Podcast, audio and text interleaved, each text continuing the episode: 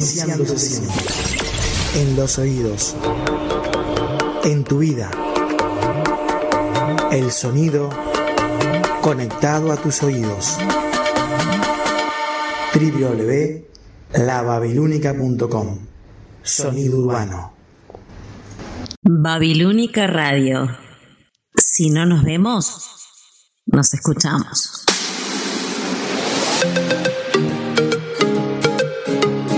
www.lababilúnica.com Porque somos tu burbuja. Existen muchas radios, pero la Babilónica es única. ¿Querés probar? Babilónica, tu radio, tu compañía.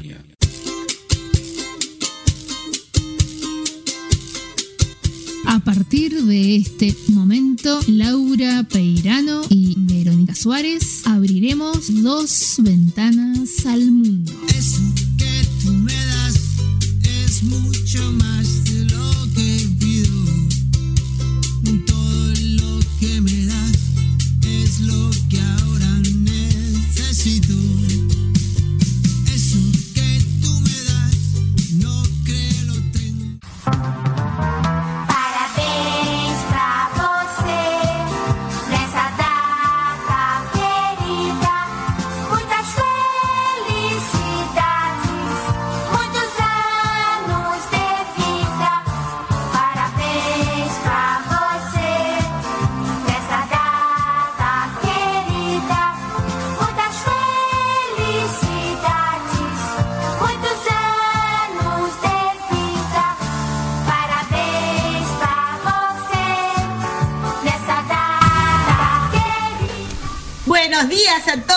los oyentes de Radio Babilónica, programa Dos Ventanas al Mundo. Y feliz cumpleaños a mi querida Verónica. Ay, yo- Feliz cumpleaños, Vero. Buenos días para todos. eh, buenos días, audiencia. eh, buenos días, auditorio. ¿Quién decía eso? Buenas noches, auditorio, Ah, sería. Buenas, perdón, buenos perdón, días, perdón. señora Verónica. Suárez. Muy feliz cumpleaños para Muchas usted. gracias. Y también muy feliz cumpleaños a María Noel A María Suárez. Noel Suárez. Como mucha gente sabe, ¿Cumplen el mismo día? Cumpleaños. mi hermana gemela. Y mucha gente me pregunta, Son ¿Cumple el mismo gemelas. ¿Y cuándo cumple? ¿y cuántos años cumple? Para- ¿Y qué día cumple? digo, ¿Y qué día para- cumple? Para que lo piensen. Es mi hermana gemela. gemela. ¿Cuántos cumple? Yo no tengo problema de decir mi edad al aire. No. Salvo ¿Cuántos años tiene Salvo que me le no le gusta decir tu edad. María no le gusta decirle. ¿No? ¿Cómo María no le sabes? gusta Ah. decir la edad. Si querés decirla tú, pero no digas la de Ta, no di- decí la tuya, pero no digas la de ella, ¿ta? Que la busquen en Wikipedia, si tienen ganas de buscar la edad de María Noel, que la la busquen en. Wikipedia. Vos- Verónica Suárez, en este momento, hoy, día, now, hoy, ¿cuánto que- está cumpliendo? ¿Va a decirlo? No, no lo va a decir. Eh, paso a los 45. Ahí está. Por un 40 par de años más. 40 y algo tiene, 40 y algo. 45 más, 40 y algo. más un par de años más. Un par. Apenas, Muy bien, apenas. perfecto. Anda, eh, Apenas, apenas. Bueno, les comentamos que eh, Laura sale eh, desde Pinar del Este, Uh. mientras que Jorge, que Martín Salgueiro y no, yo, Jorge Melgarejo. Jorge Melgarejo, como quieran llamarlo, eh, salimos, estamos saliendo desde el departamento de Rivera. eh, como siempre dice María Luisa, desde la ciudad, desde la frontera de La Paz, De desde la, la ciudad. frontera de La Paz. Bueno, de la ciudad de Rivera, y, 500 kilómetros de eh, Montevideo. Con algunos sal- saluditos, si me permitís, Laura. Bueno, a ¿Cómo vos, no? Laura, feliz cumpleaños atrasado el día Ah, feliz lunes cumpleaños, Laura. 22. ¿Cuántos cumpliste. Laura? No, no, no, no, Laura sí que no te dice 40. 38. No, pará, Laura, dijiste 41, por lo menos mantener, digo, este 41 dijiste la semana pasada, Laura. Este Qué gracioso. Qué bueno, gracioso feliz son. cumpleaños a eh, acá a esta que me está eh, a esta amiga de la vida, eh, hermana de la vida que me está haciendo señas, que me quiere ma- matar por recordar la edad. Pero qué linda que estamos, Vero. Mirá, mirá, mirá, mirá lo que tengo acá, mirá, escuchá. Amiga querida, muy feliz cumpleaños, sabes cuánto te quiero. En esto hemos transitado eh, casi 20 años de amistad y estos años eh, han sido maravillosos para mí. Desde el primer día que nunca me voy a olvidar que te dije, ¿querés ser mi amiga? Bueno, Berito, la verdad que eh, hemos estado juntos pasando momentos duros, eh, que nos hemos acompañado junto con otras amigas también, que tampoco me quiero olvidar de ellas, eh, siempre que han estado con nosotras. Y bueno, esta amistad que se ha formado eh, ha sido más que, más que una amistad, sino una hermandad, ¿no? Te conocí y, y desde que te conocí fuiste mi una de mis mejores amigas. Pasa un año para ti y también para mí. Y también tengo la, la certeza de, de que lo seremos para siempre. Y Vero, eh, nada, te quiero, quiero tu familia y la, fe- y, la felicidad, y la felicidad de tenerte como mejor amiga un año más es infinita, porque eres una de las personas más especiales que he conocido. te quiero mucho. Muchas gracias. Muchas Laura. gracias. Tremendo De mensaje. nada, Mensaje Salido de la señora Laura Peirano. Salido desde su alma y su Desde corazón. su alma y su Muchas corazón. gracias. Me siento poco más, se me caen varios lagrimones. No, no llore, Vero, seguimos. Tengo otro mensaje más que llegó también antes de que comenzara el programa. Buen día, Vero querida, feliz cumpleaños, un abrazo grande. Sol. A una gran persona. No, no sé cuál de todas las cualidades destacar, son tantas. Ay, gracias. tantas. Sos buena amiga, sos buena mamá, sos una excelente persona, una gran profesional. Pones pasión en todo lo que haces, pones amor, honesta. No sé, mira, son tantas las cosas que tengo para decirte que la verdad que sería un audio de no sé de dos horas por lo menos. Pero por ahora nomás me quedo en desearte un feliz cumpleaños y que pases muy lindo junto a la gente que querés, que estoy muy feliz de que seas mi amiga y bueno, y que disfrutes muchísimo este día y siempre. Feliz vida, Vero, un abrazo gigante. Ay, Solange, muchas gracias. No pensé que tuviera tantas Qué cualidades. largas declaraciones. No, pero, pero aparte. Y la mía fue tan cortita como un feliz cumpleaños. Feliz cumpleaños, Vero, le dije yo.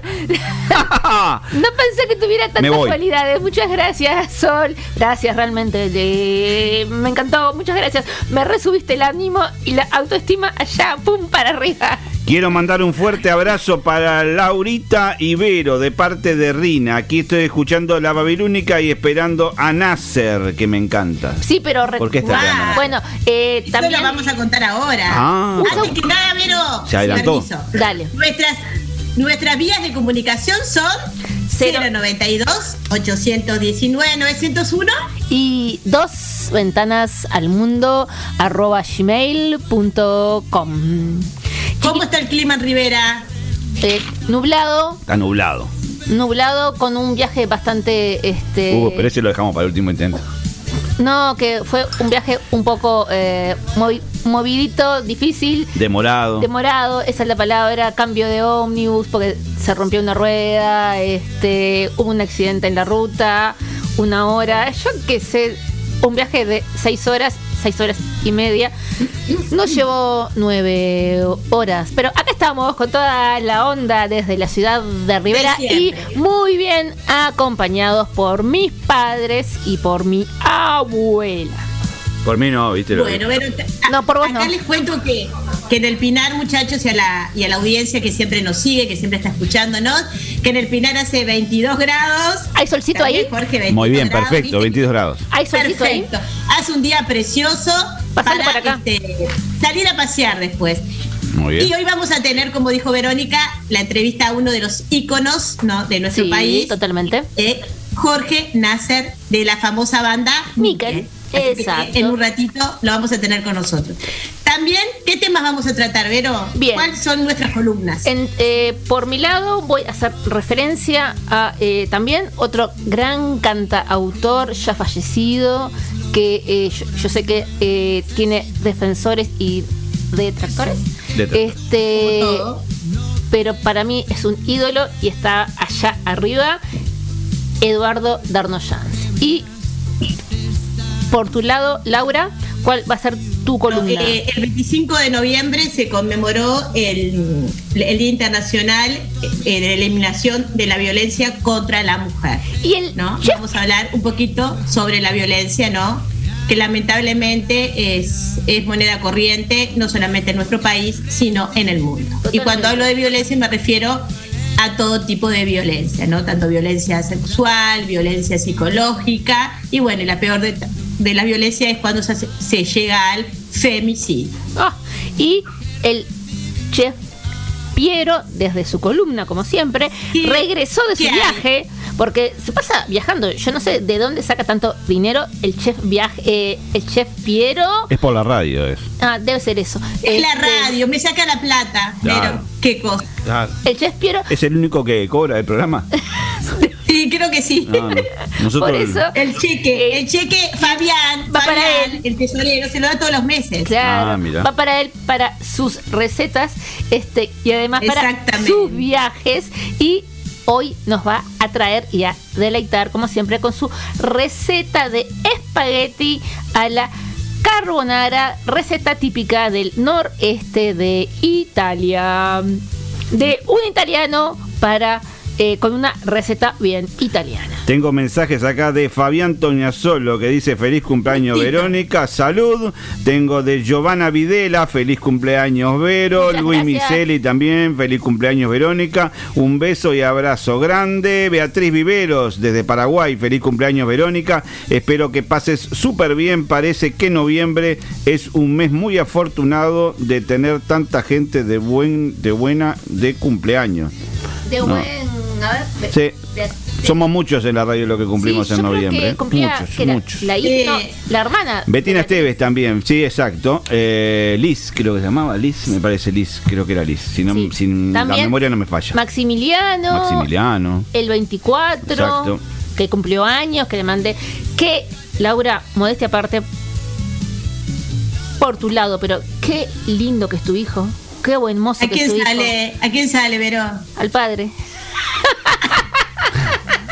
Ese chiste me lo hacen a mí Por también. favor, dejemos. Qué malvada ese, que ese soy. No, sale a vamos de- Vamos a sacarlo. Sale a Mañana, vos. mañana lo borramos, Laura. Ni conozco al Por padre. Lo borramos. Solamente te comentario, pido, por favor. En la grabación no sale, Laura. No sale, no sale. Lo Betina cortamos. Esteves también, feliz cumpleaños Vero. Laura Díaz, desde la vecina República Argentina también, te envía un feliz cumpleaños y un abrazo enorme. Eh, Gerardo Brañas también, eh, feliz cumpleaños Verónica. El Pitanga también, felicidades a Verónica Suárez y por acá vamos dejando. Bueno, yo también Bien, tengo dejamos, mensajes, si no- pero después los continuamos. Muy bien. Eh, mm, Bien. Continuamos con el montón. Ah, perdona, me dejas uno porque si no después me va a, re- a- a rezongar no? a mí. Uno solo nomás. Sí. Porque si no me rezongan, ¿eh? Buen día Uh, a Laura, a Jorge y a Vero, a Vero un beso y un abrazo de feliz cumpleaños. Y mientras cumplimos años, chiquilinas, es que estamos vivos. Me imagino cuando lleguen a mi edad ya no ni salen a la calle, una cosa así. Yo ya vengo de caminar, caminé mi media hora y ahora estoy en el fondo escuchándolas. Me alegro que estén Ah, todos o paseando, disfrutando. Un beso también para tu hermana. Y que pasen un feliz día y un muy buen programa. Jorge. Ay, qué amorosa. Una buena compañera de vida. Para quedar más o menos bien. a ver, pasarlo Para de que nuevo. vamos a pasar de vuelta, porque-. Jorge, por lo menos. Y una buena compañera de vida. Para quedar más o menos bien. Bueno, y una buena compañera de vida para quedar más o menos bien. Ah, eso último no tenía que decirlo. Perdón, Mercedes. Gracias, Mercedes. Gracias, Mercedes. Eh, muchísimas gracias, Mercedes Prado, pero te digo una cosa, Mercedes, nos quedan tantos años para llegar a tu edad y me va a matar. ¡Laura! Por favor, Laura. No, Apenas, un abrazo grande. ¿sabes apenas que se lo digo? cumplió Bueno, 25. Vamos a empezar la programación porque se nos va el tiempo, muchachos. Vamos, ¿está? vamos. Bueno, Eh, bueno. ¿comenzás con tu columna, Laura? ¿Cómo? ¿Comenzás con tu columna, querida Laura? Sí, comienzo con mi columna. Antes que nada, voy a vamos a repetir nuestras líneas de comunicación. 092 819 901 Y dos ventanas al mundo arroba gmail.com. Cada vez me Bueno, sale mejor. Modestia Y aparte. bueno, un abrazo, vamos a comenzar con la columna, un abrazo a todos los oyentes que nos están eh, escuchando, los que se suman, a todos también mis compañeros y mis colegas, y bueno, y a todos, a toda la familia y en general. Bueno, lamentablemente tenemos que tratar un tema eh, el 25 de noviembre se conmemoró el Día Internacional de la Violencia contra la Mujer, como dijimos hoy en la presentación. Eh, según la ONU, a escala mundial, el 35% de las mujeres ha experimentado alguna vez violencia física o sexual. Por, eh, perpetrada por una persona, ¿no? Eh, que puede ser su pareja, ¿no? O distinta a su pareja también. Una expareja, un concubino. Un jefe. Además, también. Un, por compa- eso, un compañero no solamente de trabajo. También, perfecto. Sí, sí, por eso también dije por una persona también distinta a su pareja, ¿no? Exacto. Además, y también por motivos de, de la pandemia, ¿no? Del COVID-19, en algunos países el número de las eh, llamadas de, a líneas telefónicas de asistencia se han quintuplicado. En nuestro país, le digo a la audiencia, también pasó lo mismo, que la pandemia trajo también lamentablemente más violencia en todos los aspectos. Las mujeres adultas representan cerca de la mitad, el 49% de las víctimas de las tratas de seres humanos detectadas a nivel mundial. Las mujeres y niñas representan conjuntamente un 72%. 15 millones de niñas, adolescentes de 15 a 19 años han experimentado relaciones sexuales forzadas en todo el mundo. O sea, acá estamos hablando de relaciones forzadas, ¿no? Y estamos hablando de chicas que la- este, están en una edad en pleno desarrollo y bueno, lamentablemente esto está sucediendo y por eso eh, se trata de concientizar ¿no? a, a los gobiernos y a todos los actores sociales. ¿Te puedo cortar al menos un poquito, Laura? Sí. Bueno, sí. Esta, eh, ahora que hablas de eh, chiquilinas tan jóvenes, yo pensaba, ¿no? Eh, todo lo que ocurre en la India. Lo eh, que iba a decir. Las mutilaciones. eh, Eso es lo que iba a eh, hablar. Mm. En otros países también los matrimonios eh, arreglados, ¿no? Las niñas Las que niñas te que- obligan a casa. Exacto. Yo, eso es lo que iba a comentar ahora, ¿sabes? Este, a la audiencia, Te Vero, escucho, dale, y te también a- escuchamos. a ustedes, que al menos 200 millones de mujeres y niñas de 15 a 49 años han sido sometidas a la mutilación genital, barbaridad, femenina en 31 países en lo que concentra esta práctica. 31 países. Y la mitad, y la mitad de estos países se encuentra en África Occidental. Y sabemos todas las cosas también que pasan ¿no? en los países este, eh, musulmanes, ¿no? Sí, Que, por bueno, eso mismo. eh, sabemos lo de Malala, que ya lo hemos hablado. O sea que el concepto de violencia hacia la mujer comprende todo acto que tenga o pueda tener como resultado un daño o sufrimiento físico, sexual o psicológico para la mujer. Así también como, como, las, eh, como las amenazas de tales actos, ¿no? La coacción a la privación arbitraria de la libertad, ¿no? Tú no salís, ¿no? Ese es el poder que se quiere ejercer contra la, este, el hombre, no hacia la mujer.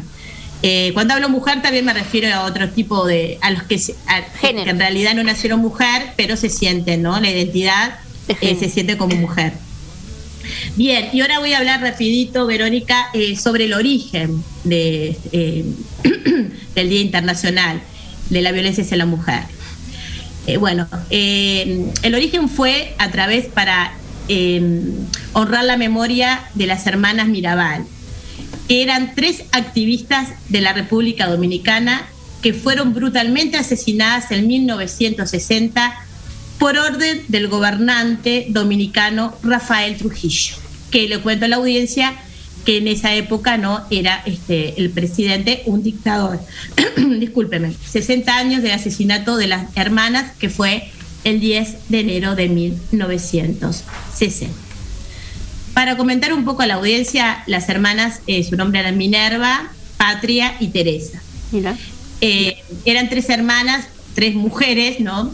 Con toda la palabra mujer, que mm, con firmeza lucharon a la dictadura de Trujillo, en el cual el dictador Trujillo eh, su- era una, no solamente una persona que, que no respetaba el derecho de, de- de- de la población, sino sobre todo también el derecho a las mujeres de poder eh, ejercer su libertad como mujer. Eh, esta, es así que en política a estas mujeres las llamaban mariposas. Nacieron en una época en que las mujeres era como, también pasó en nuestro país, ¿no? Que lo tradicional es que fueran ama de casa. Pero ellas, ¿no? Como por suerte también estamos eh, a lo largo de los años, estamos adquiriendo mujeres, ¿no? Y en, pero estamos hablando de una época, ¿no? De 1960. Adquirieron conciencia social. Incluso Minerva Mirabal fue una de las primeras dominicanas que se graduó de abogada. Pero el dictador Trujillo no la dejó ejercer. ¿Y sabes por qué no la dejó ejercer, Vero? Dime, dinos. A pesar de que ella se, este, se recibió hasta con honores, ¿no? Tuvo, eh, no la dejó ejercer por el hecho de que cuando ellos se encontraron en una fiesta de alta sociedad, porque te cuento un poquito que eh, estas tres hermanas eh, eh, tenían un estatus social medio alto, y bueno, en una fiesta de alta sociedad, Trujillo se le insinuó a Minerva. Y como ella le dijo que no, bueno, ella la desafió. Entonces, por esa, por ese motivo, él le hizo la cruz, ¿no? Y desde ahí no la dejó ejercer.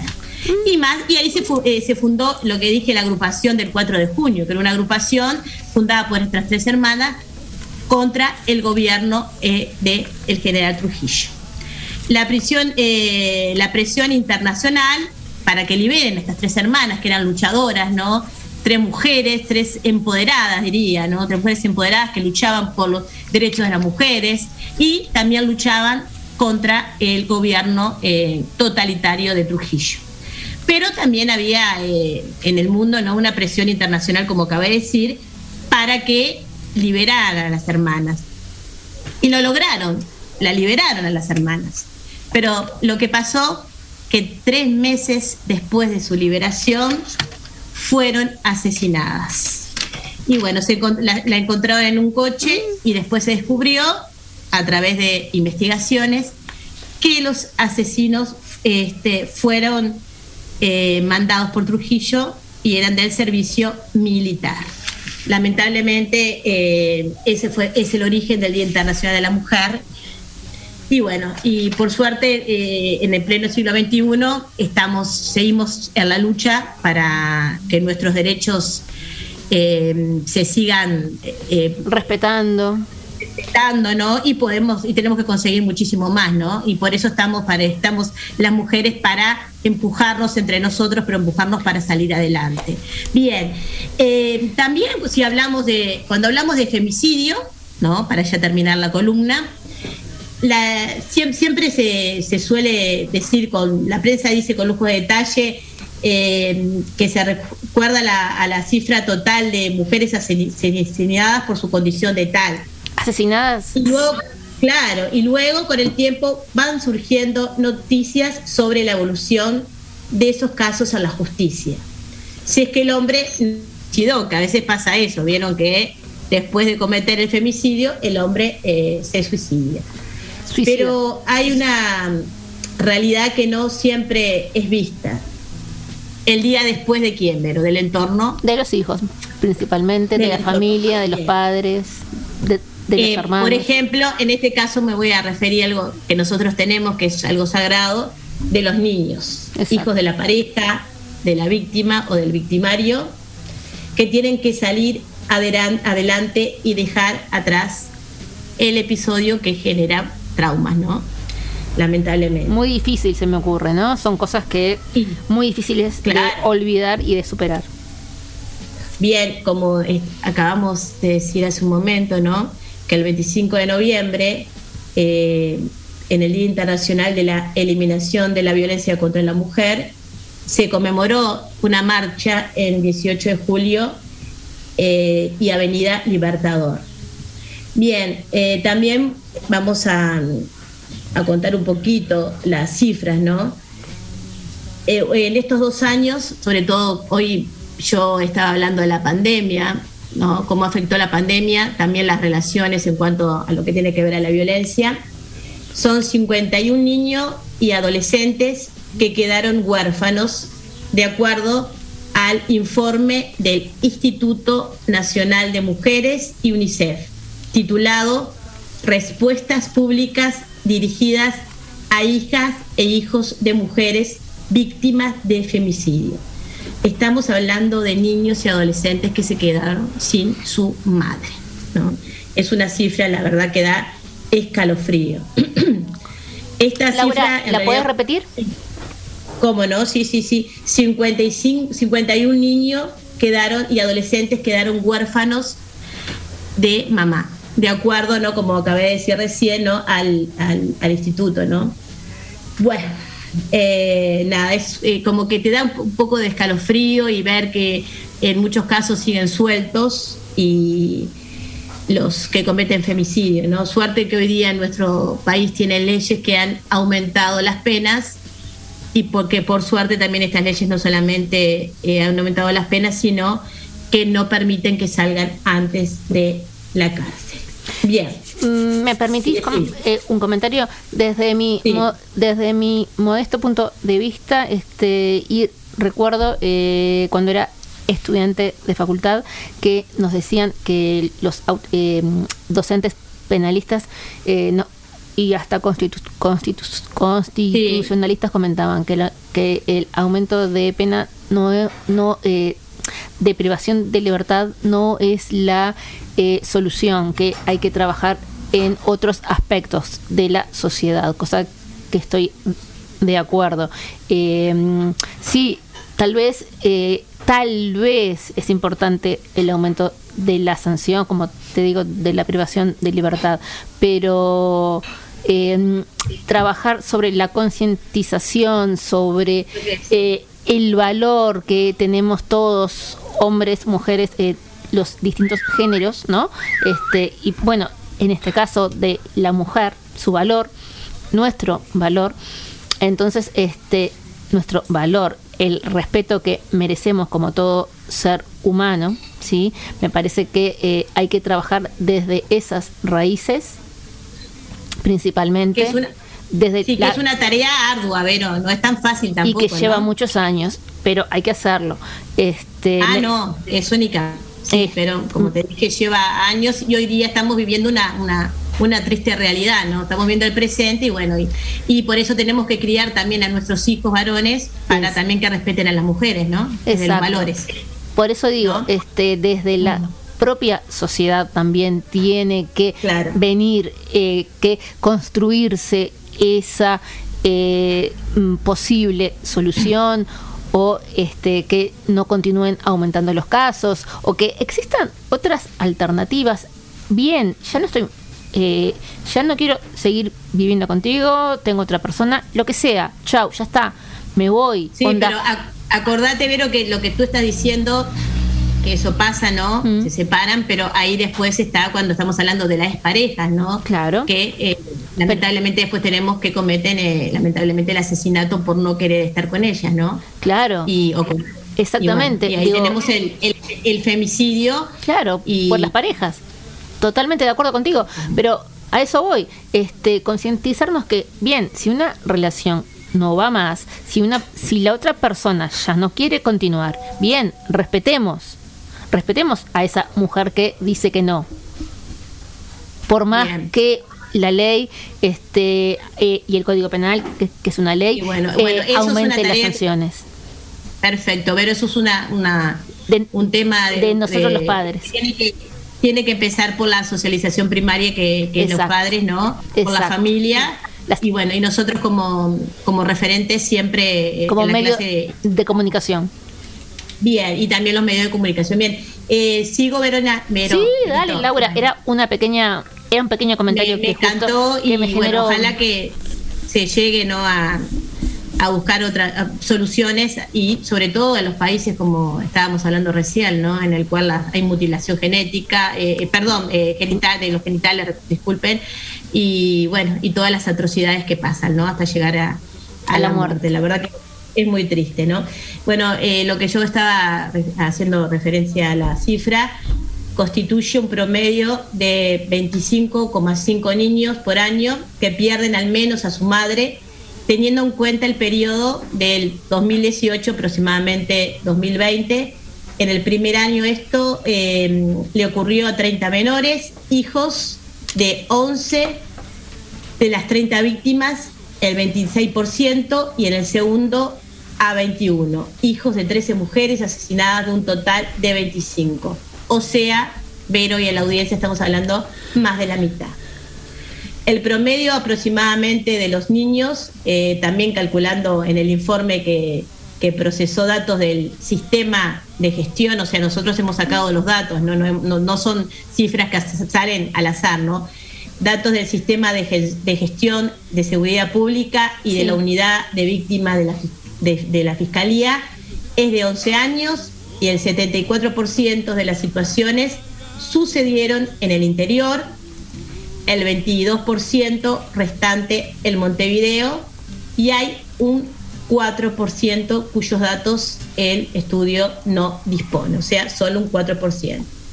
También sabemos que eh, de acuerdo al marco le- legal está la ley 18.850 del 2011 que creó una pensión mensual más una asignación familiar que se le dice la norma paraguas, ¿no? A la que recurren las víctimas de violencia de género. Le cuento un poquito también a la audiencia. La pensión es de 13.500 aproximadamente este, pesos uruguayos y, y la asignación llega casi a 2.000 pesos, ¿no?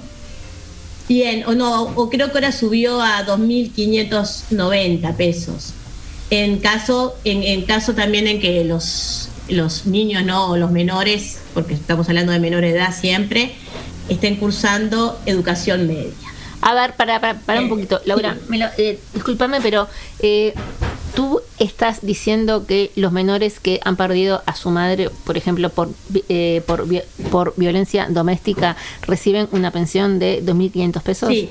¿2.500 pesos mensuales? No, no, no. No, no, la pensión es, es de 13 mil pesos Ah, y gracias. aparte se le, sube, se le sube la asignación más a los menores que Están cursan cursando. educación media. Está, porque me Sí. acuerdo que en algún momento cuando se fue a sancionar, cuando estuvo en discusión esa ley, se hacía referencia a que, eh, por ejemplo, eh, quedaban los abuelos, quedaban eh, los tíos, este, em, Bueno, eso es otra cosa. en cuidar, Claro, eh, después- cuidando a esos niños y entonces tal vez no tenían eh, em, no estaban en condiciones económicas de eh, además de mantener a su familia mantener este alimentar mm, eh, ropa eh, educación este proveer de todo lo necesario a esos niños que habían quedado sin familia Claro, sí, también este Vero quería eh, aclarar una cosa. Viste que yo estaba diciendo que con la ley del 2011 se creó esa,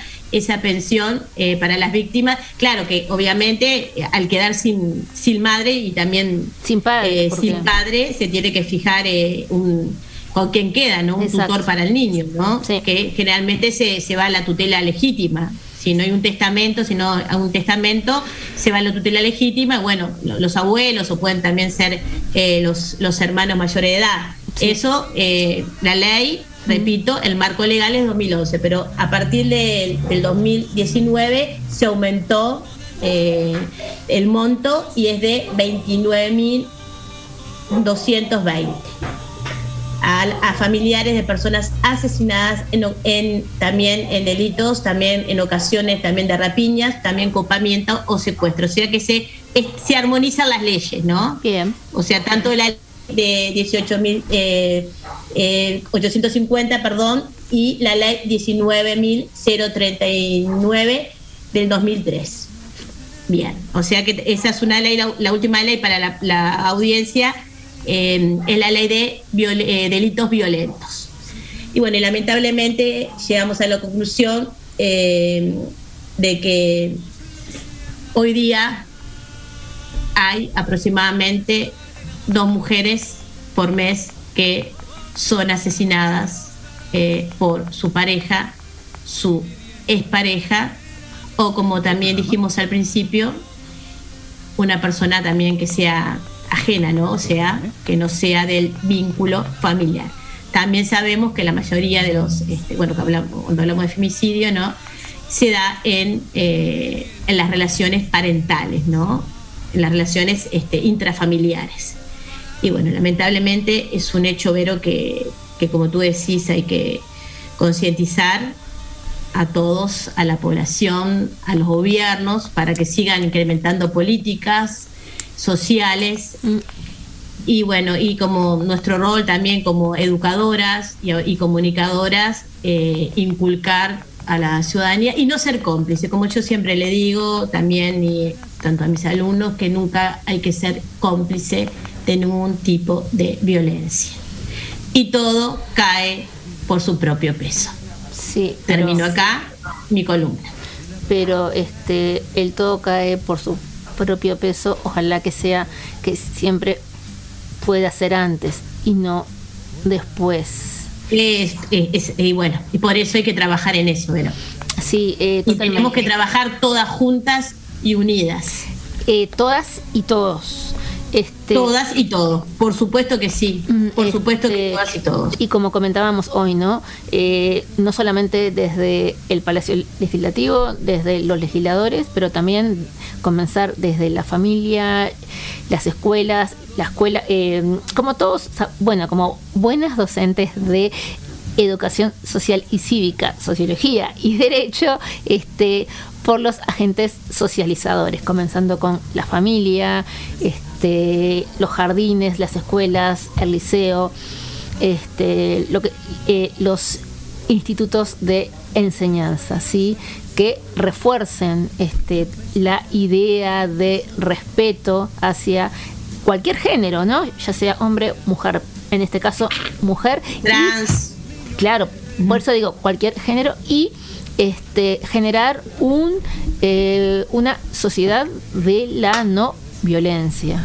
Digo, siempre ti- tiene que haber, debe haber otra forma de salir de una relación, este, mm, como le dicen, em, tóxica, una relación una que está- relación tóxica, totalmente eh, tóxica. Exacto, tóxica y que este a, a veces es crónica de, de una muerte anunciada, sí. o no? Muchas veces eh, eh, Y, es y- y así. también cómo cuesta a veces salir de ese círculo vicioso, ¿no? Por eso digo. Hay, muchas hay muchas mujeres que les cuesta muchísimo y no es fácil y yo siempre digo, no hay que juzgar, hay que ponerse No, los zapatos de tal cada cual. uno, pero sí, por lo menos tenemos que sí que ayudar. Eh, tal cual que no hay que juzgar, sí ayudar, sí poner el oído, el hombro y si hace falta acompañar este, a donde sea eh, que se pueda hacer la denuncia, eh, apartar. Eh, no sé, bueno, ojalá que el uso de tobilleras también sea efectivo, este, todo lo, lo que se quiere. Este, he tenido alumnas que me han comentado que aún su pareja te- teniendo tobilleras, este, igual las han atacado. Eh, he tenido alumnas que me han contado que, eh, que se han separado, pero que su pareja, eh, pero aparte, gurizada joven, eh, de 20 años, sí, 20, 21 años, en que me cuentan que este, se han separado y sus padres, y como estudian en el nocturno, el padre o el hermano ti- tienen que irlas a esperar a la parada porque está eh, amenazada por muchas veces el padre de sus hijos. ¿tá? Y- Exactamente. Y e incluso la amenaza se extiende al resto de la familia. La verdad Sí, que no eh, esa em, esa vida, esa forma de, de vivir todos los días con miedo debe ser muy, la verdad que muy difícil de sobrellevar. Bueno, por eso, Verónica, para terminar la columna, voy a decir cuáles son eh, también las líneas de comunicación, ¿no? Eh, servicio telefónico Dale. de orientación a mujeres en situación de violencia doméstica, 0800 41 41 y asterisco 41 41. Sí. Bueno, que es, eh, es un servicio telefónico de orientación a mujeres de, en situación ¿no? de violencia doméstica gratuito, confidencial, de alcance nacional que funciona eh, todos los días del año, los 365 de, de- Sí, días sí, del año. sí, sí. Y pueden acceder mujeres mayores de 18 años en de violencia doméstica de todo el territorio nacional. Y lo que ofrece también este servicio es una escucha activa, asesoramiento y orientación responsable desde una perspectiva de, derechos, de los derechos humanos y género. Así que para finalizar, todas eh, las mujeres que son víctimas de violencia doméstica, por favor, llamen a este teléfono, eh, traten de buscar siempre una mano amiga, alguien que los ayude, no tengan miedo, ya no tenemos, las mujeres ya no tenemos que tener más miedo, bien, por eso hablamos de mujeres empoderadas y tenemos que educar a nuestros niños, a nuestros queridos varones, que tenemos unos varones divinos, nosotros como hijas también, desde chicos, eh, que son muy respetuosos, eh, los dos, desde chicos que tienen que respetar a las mujeres. No importa cómo se vistan, no importa, eso no tiene absolutamente nada que ver, sino que el respeto sobre todas las cosas. Al ser Termina mi columna. Al ser humano. El ¿no? respeto al ser humano, pero justamente estamos hablando, Vero, por eso... Eh, Al ser humano, eh, mujer, ¿no? O bueno, el género que le corresponde. El género, claro, estamos hablando del Día Internacional de, eh, eh, de, la, de la lucha contra la violencia de las mujeres, ¿no? Pero obviamente que nosotros siempre estamos apostando al respeto de todo ser humano, cualquiera sea su identidad, cualquiera sea su género. Eh, también, ¿por qué no, no? Esa persona que siente la necesidad de agredir al otro, también eh, está padeciendo una, justamente una enfermedad. Digo, también tendría que tratarse en el momento adecuado para evitar llegar a cometer ese tipo de eh, actos desde el mínimo eh, acto de violencia, ¿no? Este, para también intentar salir de ese círculo y que la re- relación sea más sana de alguna manera, ¿verdad? Mm, eh, no sé qué opina la audiencia, pero la verdad que nosotras como eh, te habrá pasado este a vos también sí. como docente, ¿no? Este que los chiquil- que los chiquilines, que las chiquilinas te cuentan esas historias y, y, y uno queda de cara. No, Eh, uno siempre les dices, yo sabes que tengo en todas las que yo he dado sobre, aparte de la clase hablar del moving, de- del bullying, perdón, también eh, hablamos ¿no? sobre la ley de violencia doméstica y siempre, y siempre inculcarle, ¿no? Y a- eh, a- tanto a los a los a cualquiera de los sexos, ¿no? El respeto hacia las mujeres y bueno, y, y darle las, las fortalezas para que las mujeres se puedan, se puedan defender y que siempre tienen una mano amiga. Pero nuestras líneas de comunicación 092 819 901 y dos ventanas al mundo arroba gmail.com Eh, algo más que me gustaría comentar Laura perdóname es que eh, por suerte en la actualidad este la mujer se está independizando económicamente. Al tener que y al este al salir a trabajar este al tener su propio dinero entonces eso le da cierta independencia. Por lo tanto este puede elegir muchas veces ojalá que sea así si continuar con esa persona no continuar que ya lo económico no sea eh, el único motivo de continuar con esa persona y continuar con ese vínculo, ¿no? Que tanto mal le hace a las dos partes y además a los hijos, ni que hablar. Bien, igual de todas maneras ni que hablar, este Vero, este, no le da derecho, en este caso al hombre, por más que la mujer eh, no trabaje, que que, no. muchas veces no trabaja porque el hombre no le deja trabajar. Exacto, hemos Eh, conocido casos, claro. Nadie te puede prohibir, ¿no? Tiene, ahora voy a, no sé si se, si se escucha, le voy a pasar a, a, a Jorge, eh, que dura unos minutos, a ver si se puede, se puede escuchar, que es un es una campaña de Uruguay sin violencia que es muy cortito. Eh, Jorge, si tú lo podrías pasar, te agradezco. Y bueno, y ya si se termina la columna y damos paso después a, a- a- a la publicidad y eh, algún eh, y un tema musical y, y enseguida temas musicales de quién, quién va a estar con nosotros. Jorge Nasser y enseguida este tendremos la eh, entrevista a el canta a nuestro cantautor eh, o al cantautor uruguayo eh, Jorge Nasser.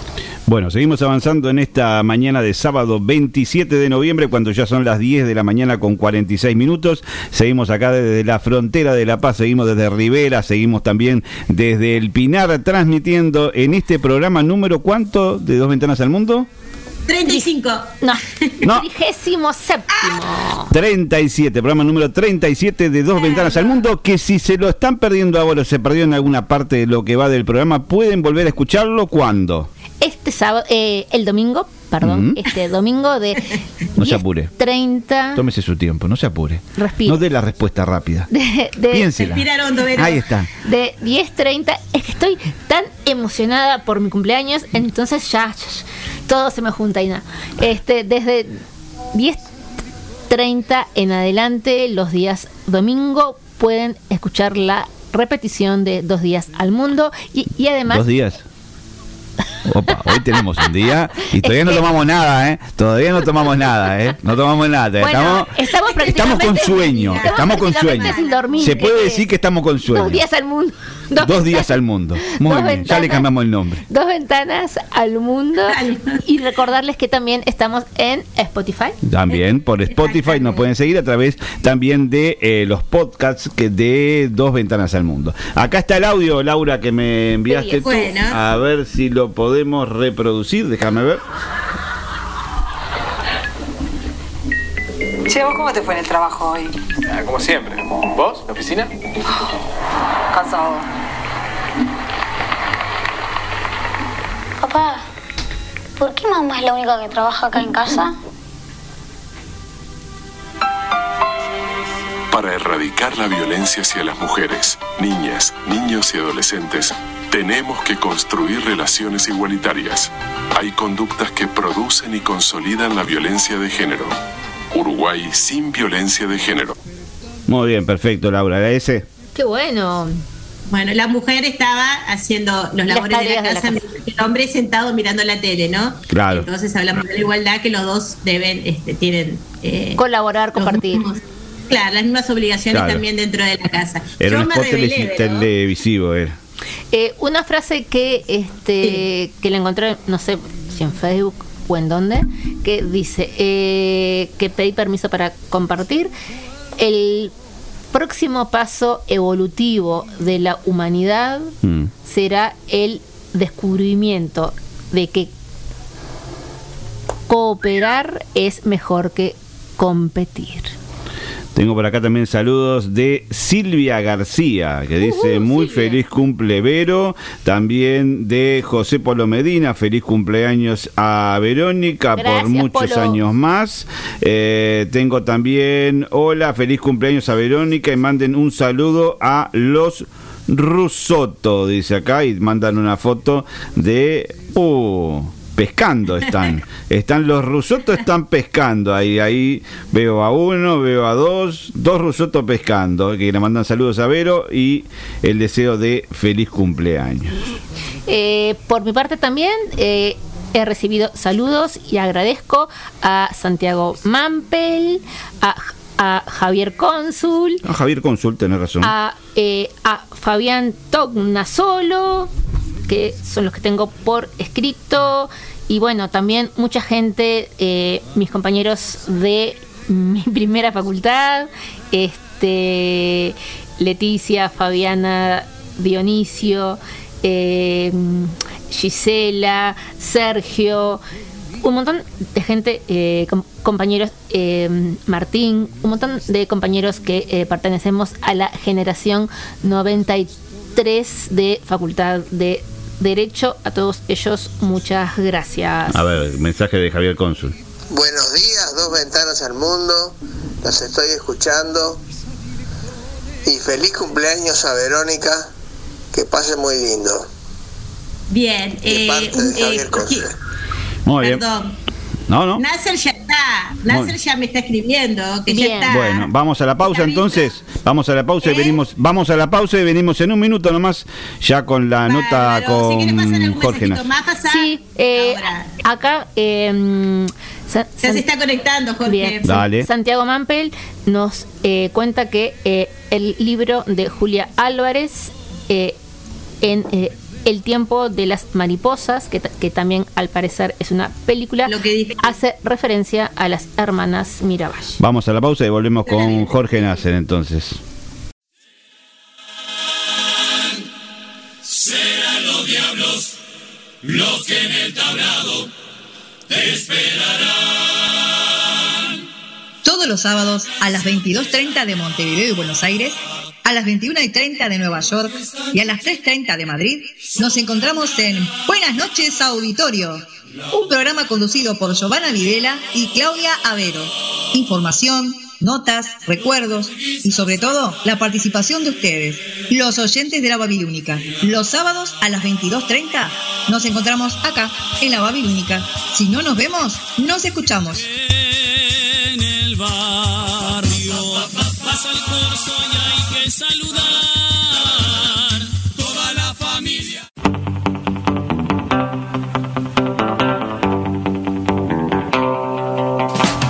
Hola, soy Gerardo Brañas y me quiero encontrar con ustedes este domingo en Deshaciendo Radio, acá, en la Babilónica. Si no nos vemos, nos escuchamos. I'm so up the hood, I'm so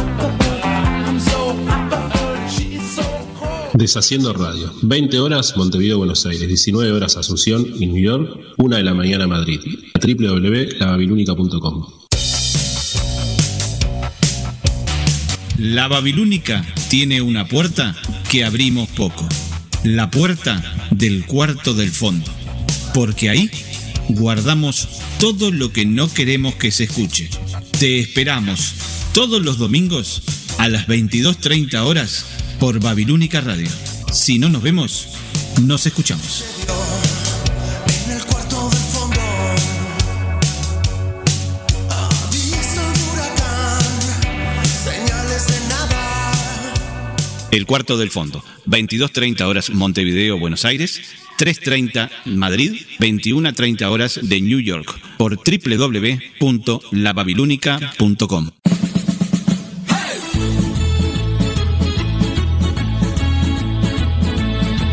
Hay gente que lo intenta muchas veces. Para nosotros, este es el último intento.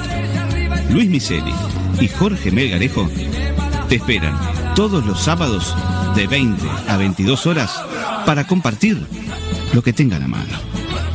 Aquí, en Babilónica Radio. Si no nos vemos, nos escuchamos. El último intento, todos los sábados a las 20 horas de Montevideo y Buenos Aires, a las 19 horas de New York y a la 1 de la madrugada de Madrid, por www.lababilónica.com. Siente el ruido de la calle. No hay más perros que no ladren. Se van hombres con el viento. Nada espera ni un momento. Los vapores de La Habana la basura ciudadana, los pedazos de una noche,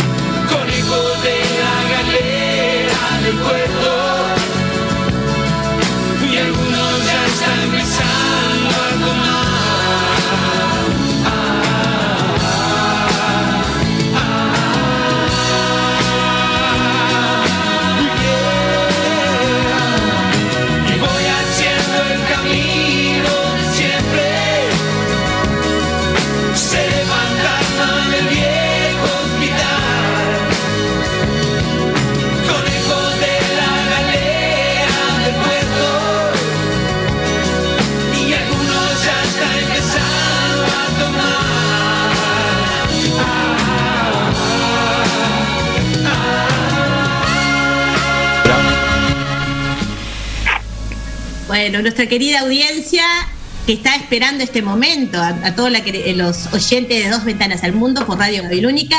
Y tenemos acá el honor de entrevistar, de tener en, en nuestra, en nuestra radio el honor a eh, un músico, a ver si adivinen quién es, canta- cantante, productor, un ícono de nuestros tiempos, que ha marcado una generación completa y lo tenemos con nosotros en Dos Ventanas al Mundo. ¿De quién estoy hablando? Bueno, estoy hablando de Jorge Nasser, eh, del grupo, del el grupo Nickel, como dije, cantor, compositor, productor.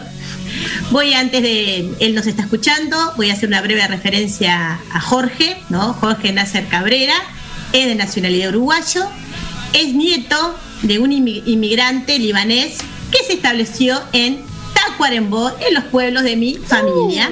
Tacuarembó. Él, en la década del 80, él trabajó como, como periodista en, en Buenos Aires, también eh, eh, hizo ilustraciones, él cualquier cosa me corrige, ¿no? Eh, sé que dibuja muy bien. En 1986 eh, su música se decantó sobre todo hacia lo que tiene que ver con el rock, de- desde rock. eh, y, bueno, y ahí formó también el grupo, que ya tiene más de 30 años, ¿no? Llamado Nickel. ¿Es así? Jorge. Así Buenos es, días. así es. Buenos días, Nickel. Buenos días. ¿Cómo estás? Bueno, buenos días a, a ustedes, buenos días a los oyentes. Así es como tú lo estás manifestando. Bueno, me- Así es así. Es un Tengo una carrera solista también que comenzó en 2001, eh, vinculada a la música de raíz, con, con la- trabajé un poco con el género de la milonga y hice unos cuantos discos como solista, ¿no? entre los que podría destacar Nasser Dúos, Sí. Que ganó unos va- varios premios graffiti y Sí. bueno, y estoy siempre en la música, lo mío es la música. eso. Es Siempre fue es tu vida, ¿no? Creo que más o menos sí, igualmente. Eh, Bien, Jorge, para, para la audiencia, digo, todos te conocen, pero como también es- Ah, no, Te- estás ahí. Estoy acá, estoy acá, Jorge. Bueno, para la audiencia y también como se escucha a nivel internacional, también te están, te está escuchando algunos cantantes de, de Estados Unidos, no te voy a decir quiénes todavía, eh, que ahora me mandaron mensaje. Bueno, y para la gente también que alguna que no te pueda conocer eh, este, del, del exterior, aunque sos muy conocido en todos lados. ¿A qué edad contá un poquito a qué edad te iniciaste como, como músico y cómo surgió? Bueno, eh, la verdad que me, me inicié en la escuela a los seis años, siete. Este, empecé Sí. a cantar en los actos del colegio, o sea, ahora se dice colegio, pero en la escuela pública uruguaya, en la gloriosa escuela pública uruguaya, Sí, la escuela número 24. Este, Empecé a cantar en los actos porque, bueno, vieron que yo me ofrecía, siempre yo estaba disponible para, para cantar y mi mamá me impulsó mucho con eso. Me, a veces me escribía unos versos porque ella tenía, mi abuela fue media una payadora, eh, no profesional, sino una payadora de, corazón, gente de las piedras. Y bueno, un poco siempre estuve vinculado a la música desde niño, entonces ta, este, después fue cuestión de empezar a, a buscar cómo insertarme en el eh, en el oficio de la música, lo cual no fue fácil porque mi, mi infancia y mi adolescencia eh, y mi juventud transcurrió en un momento muy muy muy duro de, del, del país. de la vida nuestra que fue la dictadura en Uruguay y en Argentina, ¿no? El plan Cóndor y toda esa movida que bueno, que ya todos saben. No sé si todos, lamentablemente, pero bueno, que existió acá y que obviamente condicionó muchísimo eh, la- las posibilidades que tenía la gente joven de realizar algo, de llegar a algo, de, por ejemplo, como ustedes tener una radio y todo fuera normal Expresar. todo era sospechado y, y mucho más la gente joven. Así que está venciendo esas dificultades, me fui a Argentina, trabajé como dibujante, como ilustrador, anduve en los alrededores del arte, fui periodista. Sí. Y por fin, por fin ya un poco más grande conseguí ingresar al mundo de la música de la mano de Jaime Ross, que me Cierto. produjo mi primer álbum que se llama Era el mismo, y bueno, y acá estoy. Vamos a hacerla más corta. Vamos a hacerla más corta porque entre, entre eso y ahora pasaron más de 30 años. Más de 30 años, sí, porque eh, periodista, como tú dijiste, lo ejerciste en Buenos Aires, en Argentina. No, acá también, porque ¿A qué cuando estuviste? volví fui columnista de Hack. En el 86 volviste, ¿no? Sí. Sí, en el 80, sí me, me terminé de establecer en el 87. de Ahí hecho, te estableciste. Sí, sí, definitivamente acá, por bueno, porque soy uruguayo y me gustaba el Uruguay. no- eh, la verdad que si bien Argentina ha sido un país muy generoso conmigo, que me ha abierto las puertas, cada vez que yo le pedí que me las abriera, me las abrió y mucho. Eh, y tengo grandes amigos y podríamos estar a hablar largo tiempo también de mi actividad en Argentina.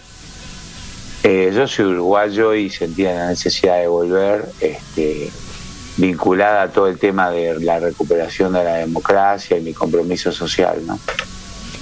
Y, que nos están escuchando también de Argentina y tenemos este compañeras nuestras que Laura Díaz que tiene un programa en nuestra radio y lo emite de Argentina. Eh, Bueno, Jorge, como un dato, un dato de Buenos Aires, eh, Sí. perdón que te interrumpa.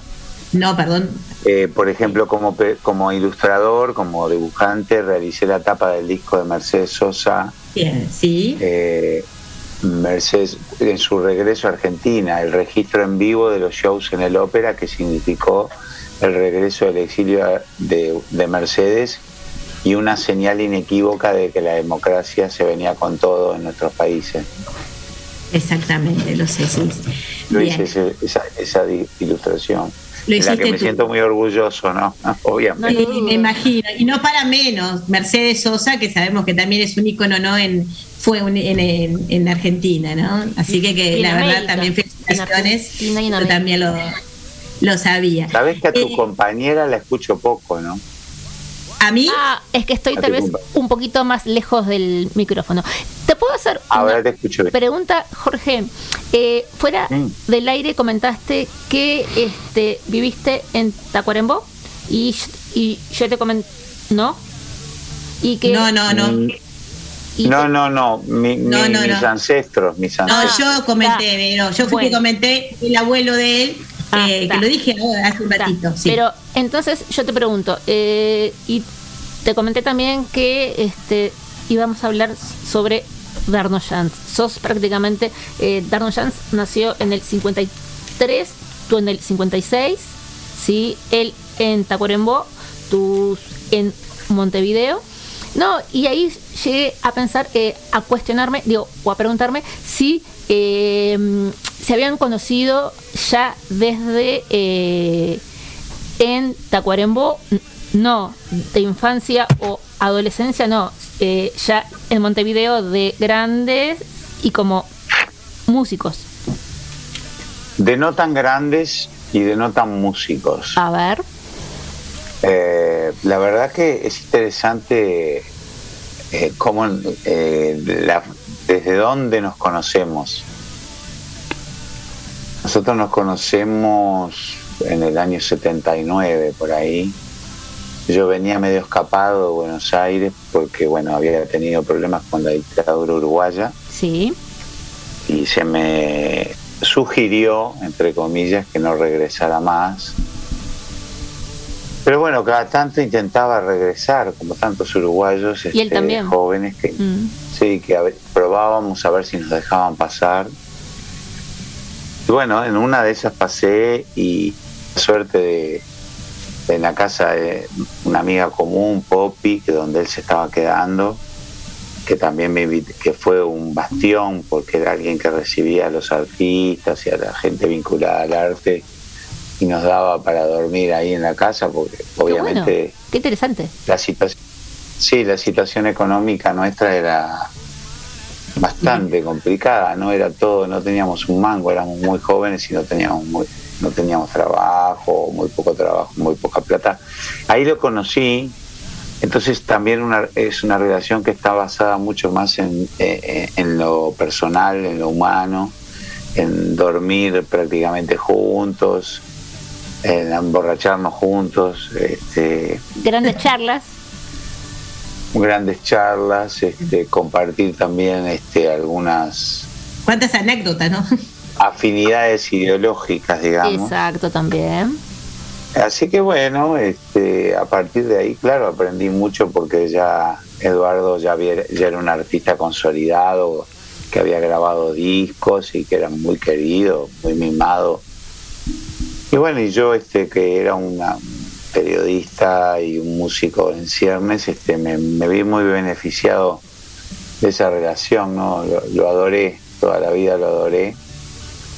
Y este y lo adoro. Y sobre ya más cerca de, de- de, bueno de lo que fue su partida física tuve la oportunidad de grabar en, en 2001 2001 grabaste. en el año 2000 en el disco Prueba Viviente una versión de cápsulas poder mostrársela poder estar con él de vuelta y, Y me lo comentaste. y bueno y afianzar afianzar un vínculo que ya teníamos perdón que yo a veces me extiendo un poco en las No, pero la me parece genial. Es que justamente vi esa. Me sonó esa vinculación y dije, mm, tal vez hubo. Y bueno, ta. Eh, los dos son, eh, bueno, él y tú. Él era. ¿Y tú sos noctámbulo de la noche? Por lo que sé. Eh, bueno, soy un octámbulo en remisión. Eh, o sea, ¿qué quiere decir esto? De que cada vez me acuesto más temprano. Es arran- arranqué a las 4, ahora me acuesto una y media. O sea, es, es un progreso. Qué peleador, ya empieza a pelear. Bueno, Jorge, eh, ¿cuántas canciones registradas tenés? Y tengo unas 300 canciones compuestas, lo cual, sí, sí, sí, es una obra.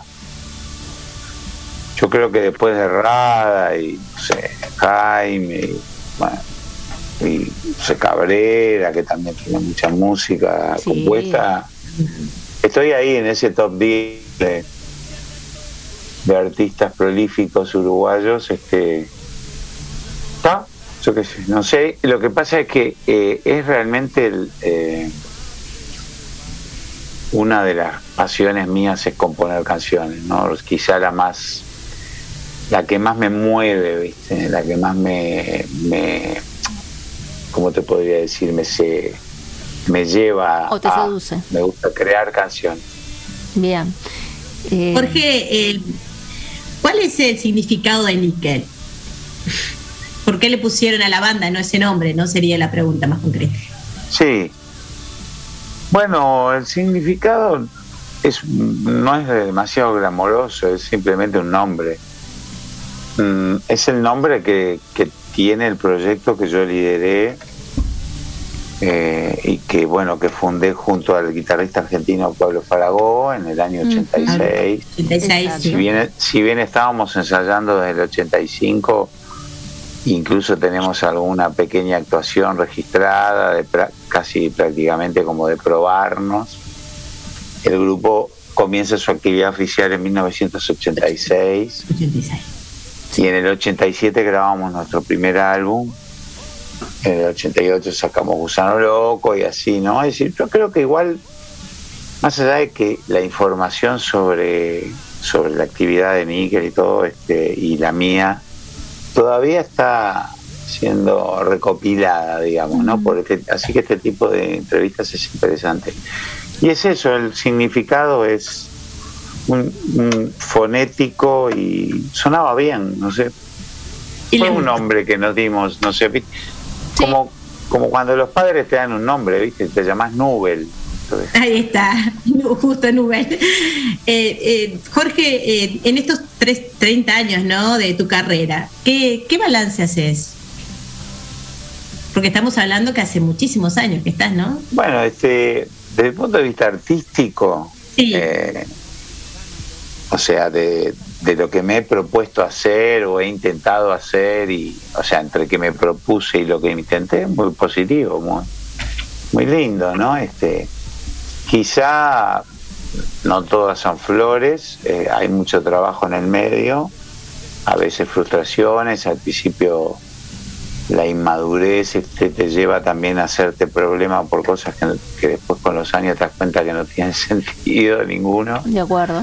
Eh, pero bueno, eh, pues ya te digo, artísticamente muy positivo. Eh, me dio también un, of- un oficio, pude criar a mis tres hijos, o estoy en eso todavía, porque tengo uno. Un hijo 15. cantante también. ¿Eh? Que, siguió tus pasos, que tenés un hijo cantante, que siguió tus pasos, que, ya, que debutó contigo en el año 92, ¿no? ¿Estoy bien? Sí, sí, sí, más que nada músico, ¿no? Sí, Es sí, canta- músico. hace coros, no es un cantante solista, es miembro de la banda No Te Va a Gustar. Ah, sí, sí, bien. Entonces, este, bueno, ta, es, es más, más un músico que un cantante. Tenés tres canta hijos, coros alucinante, ¿no? Es un, tenés tres es un hijos. musicazo. Sí. Tres hijos, Francisco, Martín y Simón, ¿puede ser? Que son tus hijos de 26, 13 años y uno de 30 y... Francisco tiene 30, como 30, 30 y pico. Francisco, que ya, ya, deben, ya se le acercan los 40, de modo Ah, bien, bien. Sí, ya está, ya está un poquito más grande. Bien, eh, Jorge, una, una música que también nos marcó a nosotras, sobre todo como adolescentes, Candombe de la Aduana, que las cantábamos, lo íbamos cantando, yo me recuerdo. Y amo este Eh, lugar. también- Sí, eh, otra también de las canciones que también lo hemos puesto en la radio es Canciones para Julia, ¿no? Eh, esas can- para mí, digo, entre todas las canciones que tenés que me encanta, te llevaron también, eh, en, en el caso de Candome de la Aduana, a, a la fama total, ¿no? En nuestro país, en la década de, de- sobre todo de los 90, ¿no? Eh, ¿qué, qué sentiste cuando, qué te inspiró a hacer esas canciones? Bueno, Carnome la aduana, digamos, refleja y retrata una geografía de la ciudad vieja, de la aduana, que, Claro. que me, que me es absolutamente natural porque mi, mi familia, después de esa estancia en Tacuarembó, mi abuelo se instaló en la aduana, volvió al Líbano porque formó parte del ejército de Sarabia y de la guerra civil uruguaya. De 1904. ¿no? y bueno, al, al perder se, se volvió a, al Líbano y le gustó para acá, se casó y volvió con mi abuela, Rosa, y, y ahí bueno, se consolidaron en la aduana. Y desde ese momento este, el vínculo eh, fue natural. Yo tengo siete tíos, o sea, la familia, los Nasser eran siete, siete eh, hijos de libaneses, algunos nacidos en el Líbano, y mi padre, el último de ellos, el más chico, el Benjamín, Alfredo Nasser. Y bueno, y ellos vivieron ahí, trabajaron en el puerto. Y cuando yo vuelvo de Argentina, vuelvo a vivir, por esas casualidades de la vida, mi papá se separó de mi mamá y se fue a vivir a la casa paterna, digamos, ¿no? A Cerrito y Guaraní. Y yo ¿Qué zona, claro? empecé a vivir con mi padre ahí porque no tenía, eh, bueno, eh, era el único lugar donde tenía para estar. Y ahí compuse esa canción, un poco basado en, en las noches de verbena, esas en las que después volvía yo caminando desde las Independencias hasta la punta de allá en Cerrito y Guaraní. Una canción como las demás, en realidad para mí fue una canción que retrataba una, una situación que vivía casi diariamente y bueno, la magia hizo que se metiera en el corazón de la gente, ¿no? Y está.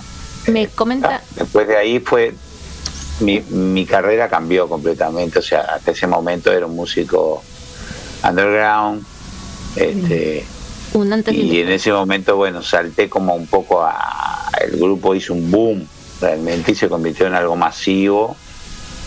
Empezamos a aparecer en televisión y bueno, y, y a partir de ahí fue todo una especie de locura, ¿no?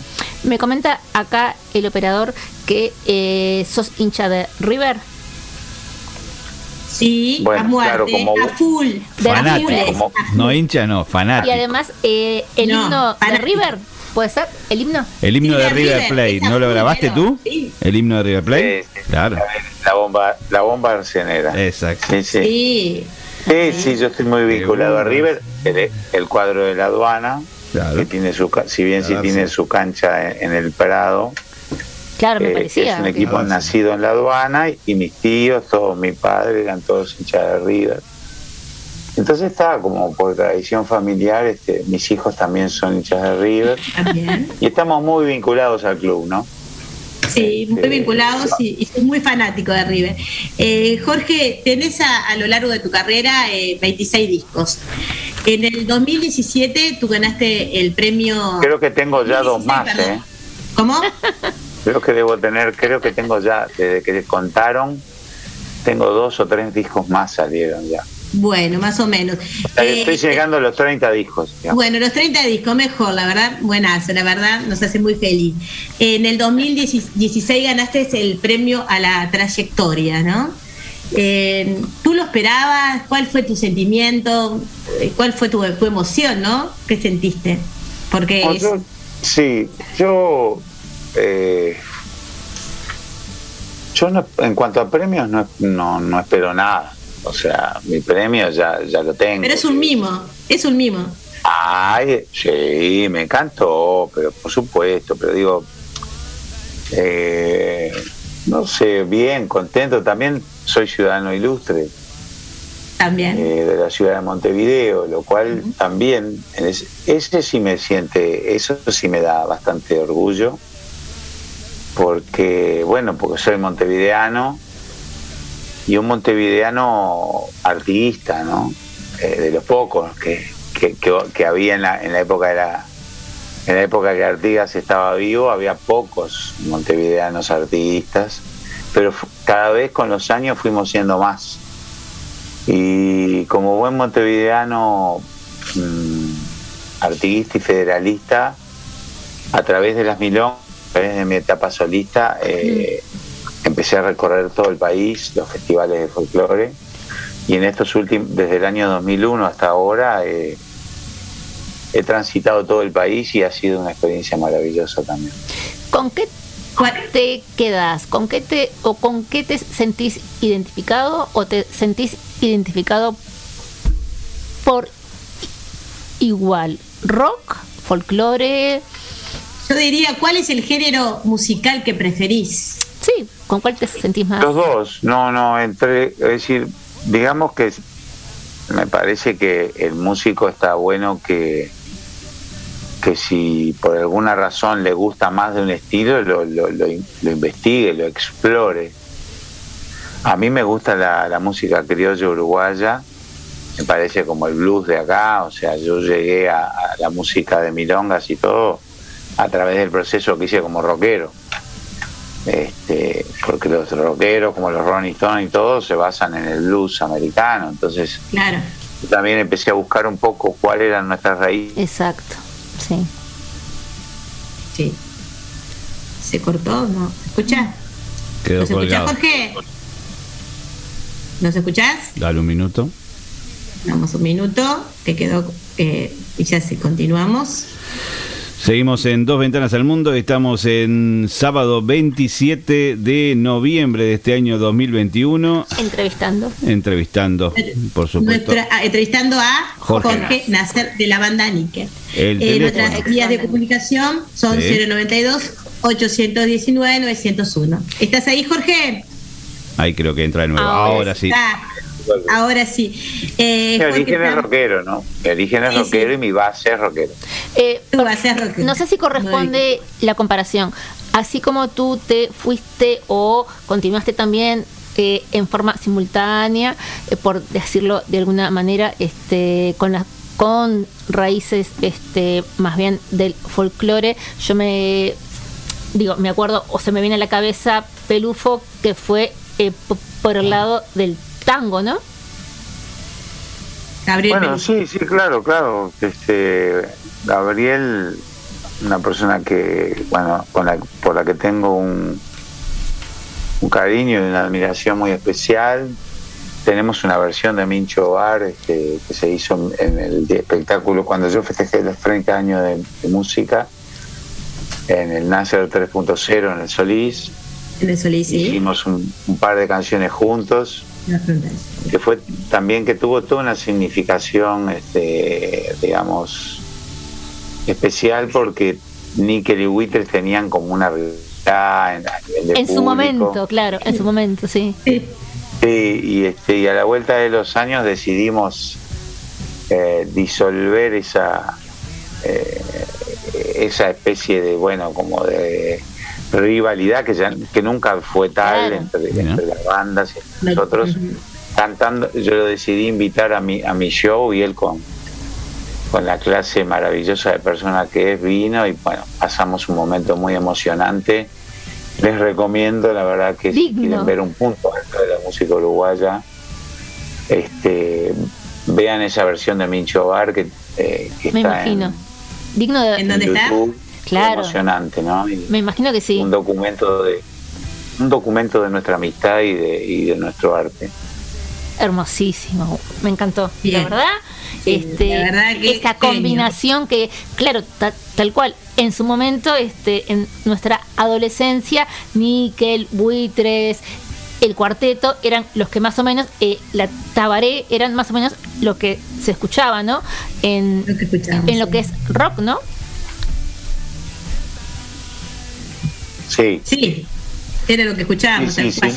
Sin duda nombraste, si bien había más y fueron surgiendo Más un bandas. poco después de la avenida de Manu Chao y Fernando. Cabrera. bien. Sí, No, pero. Fernando Pero no, el Cabrera rock es no. otra cosa, claro. No de rock, Por sí, eso, no de rock. por otro lado, claro. El rock empezó después de la abuela Coca, a mitad de los Sí. 90. Claro, sí. Al final de los 90 viene Peyote, se, hay- se empiezan a fundar bandas que después fueron muy importantes, como La Vela Puerca y No Te Va a Gustar. Sí. En fin. Hubo varias. fue- en los, 90, los 90 fueron años que, donde la bandera la llevamos un poco Miguel y Buitres, digamos, este, el cuarteto puntualmente con alguna canción como Boca Artero. Y Al cielo no. seguro y después este estaba la Tabaré de forma más intermitente pero ya estaba este, Tabaré Rivero también un, artista muy muy interesante de, de- de investigar Y con su Eh. impronta muy personal. claro un actor que que también es músico no o sea es otra onda es, es maravilloso yo soy medio periodista sabes este, Me encanta. porque ejercí el periodismo en la Argentina y Sí, lo dijimos, sí. Y en Uruguay entonces como que también tengo a veces este o sea no me limito solo a la música sino que a veces mi propia vocación de, de, de curiosidad porque para ser periodista hay que ser curioso Sí. Sí, claro. Eh, y la verdad hablar. que me parece que cada uno de los artistas que hemos nombrado tienen características eh, muy peculiares y, y que merece la pena investigar ¿no? y que además se juntan. Cada cual de ellos es único, son únicos, cada- claro. Y que se puedan Bien, juntar me este, parece genial. Sí. ¿Eh? Y que se puedan Eh, juntar me parece genial. Estaría buenísimo. No, no, no. buenísimo Que se a- hayan a ido juntando artistas. a través de los años me parece genial. Que hayan compartido me parece genial. Mm. A, a eso voy. a ver yo por ejemplo con el cuarteto de no jamás compartí nada Pero Pero bueno, no, no por nada, no por nada. Sí, comparto para vecindad con, con Tabela, con el bajista. Somos vecinos y nos reímos mucho porque, no sé, hay anécdotas increíbles. Este, Me imagino la cantidad de anécdotas que tendrás para ¿viste, contar. viste, la- viste que el estilo de ellos es como medio mofón y siempre... Sí, tal cual, sí, sí. Ahí va, es un estilo como muy as, con mucha ironía y De humor siempre. y ácido. Irónico total, irónico total. Es humor este ácido, ¿no? Claro, entonces un día, este, un día paso por la puerta de la casa y veo un borracho durmiendo en la puerta de la casa, ¿viste? Eh, O sea, casualidad de la vida, podría dormirse un borracho acá en la puerta de mi casa. Y este, no sé, a, a los dos, tres días me lo cruzo y le digo, loco, ¿viste que tenías un borracho puesto? Sí, no, me- no me- digo, loco, e- es una canción del cuarteto de Nos, tengo un borracho tirado en la puerta de mi casa, ya tenés el título. Lo que nos hemos reído desde ese día, te imagino las Este, cosas. que- por eso te digo, nosotros, este, si bien, a ver, tenemos también, o sea, eh, yo creo que el artista tiene una pequeña naturaleza competitiva que tiene que tratar de manejar. Sí, sí, claro. Claro. Pero evidentemente, digamos, yo siempre digo, si fuéramos farmacias, tendríamos cuatro farmacias distintas y, y los dos, y todos vendemos medicamentos. Totalmente. Por lo tanto, queremos que las aspirinas las compren en, en la farmacia nuestra. Entonces se provoca per se una tensión en ese sentido y, y, eh, bueno, la gente tiene que, no puedes escuchar cuatro cosas al mismo tiempo. El Pero es interesante, uno. me gusta, me gustaría que hubiera un recital de, de la Tabaré del cuarteto de Buitres y de Níquel juntos. Me encantaría. Ay, bueno, Yo ahora también- Es Capaz que se da algún día. Que nos están escuchando, bueno, que También se nos deje. Todos también sería un, pero un, un placer. También pensaba, eh, también fue la época en que también sonó mucho Leo Maslía. Está, pero eso es más a nivel música uruguaya. Claro. Leo no, no, no está en el rock. No, Claro. no, claro. Es. Estábamos hablando, de rock. por- no, Leo, pará. Mira, Leo. Pianista, ya que, sé. claro, yo, yo soy un, viste, yo soy un- una tabla del escenario uruguayo. Entonces, yo a Leo lo conozco en CX36 en 1977, cuando saca el primer álbum. Leo es un genio, o sea, Leo es maestro, genio, único, pero está, no es rock, nada más. Pero sí, eh, ya le dije, el otro día me lo encontré y le dije que iba a hacer una versión de una canción de él. Me dijo, sí, dale con todo. Leo es- lo adoro. También iba a la Playa Honda, cuando yo era carpero de Playa Honda, Playa Honda. al principio que era, este, me alquilaba sombrillas. Así que le debo también mi sustento a, a Leo. Momentáneamente le debo mi sustento. Sí, bueno, esperemos que alguna vez, en algún momento también se junten los grupos. Sería buenísimo, la verdad, para. Ah, sería bárbaro. Es que Para- nunca lo había pensado, ¿eh? Viste, lo pensamos Eh, voy a- nosotras.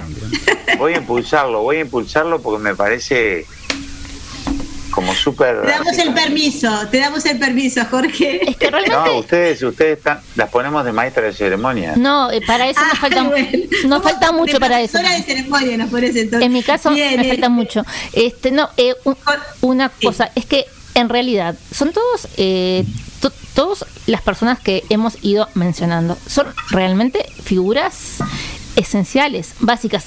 Obviamente que también eh, faltarían otros como Mateo, digo también, ¿no?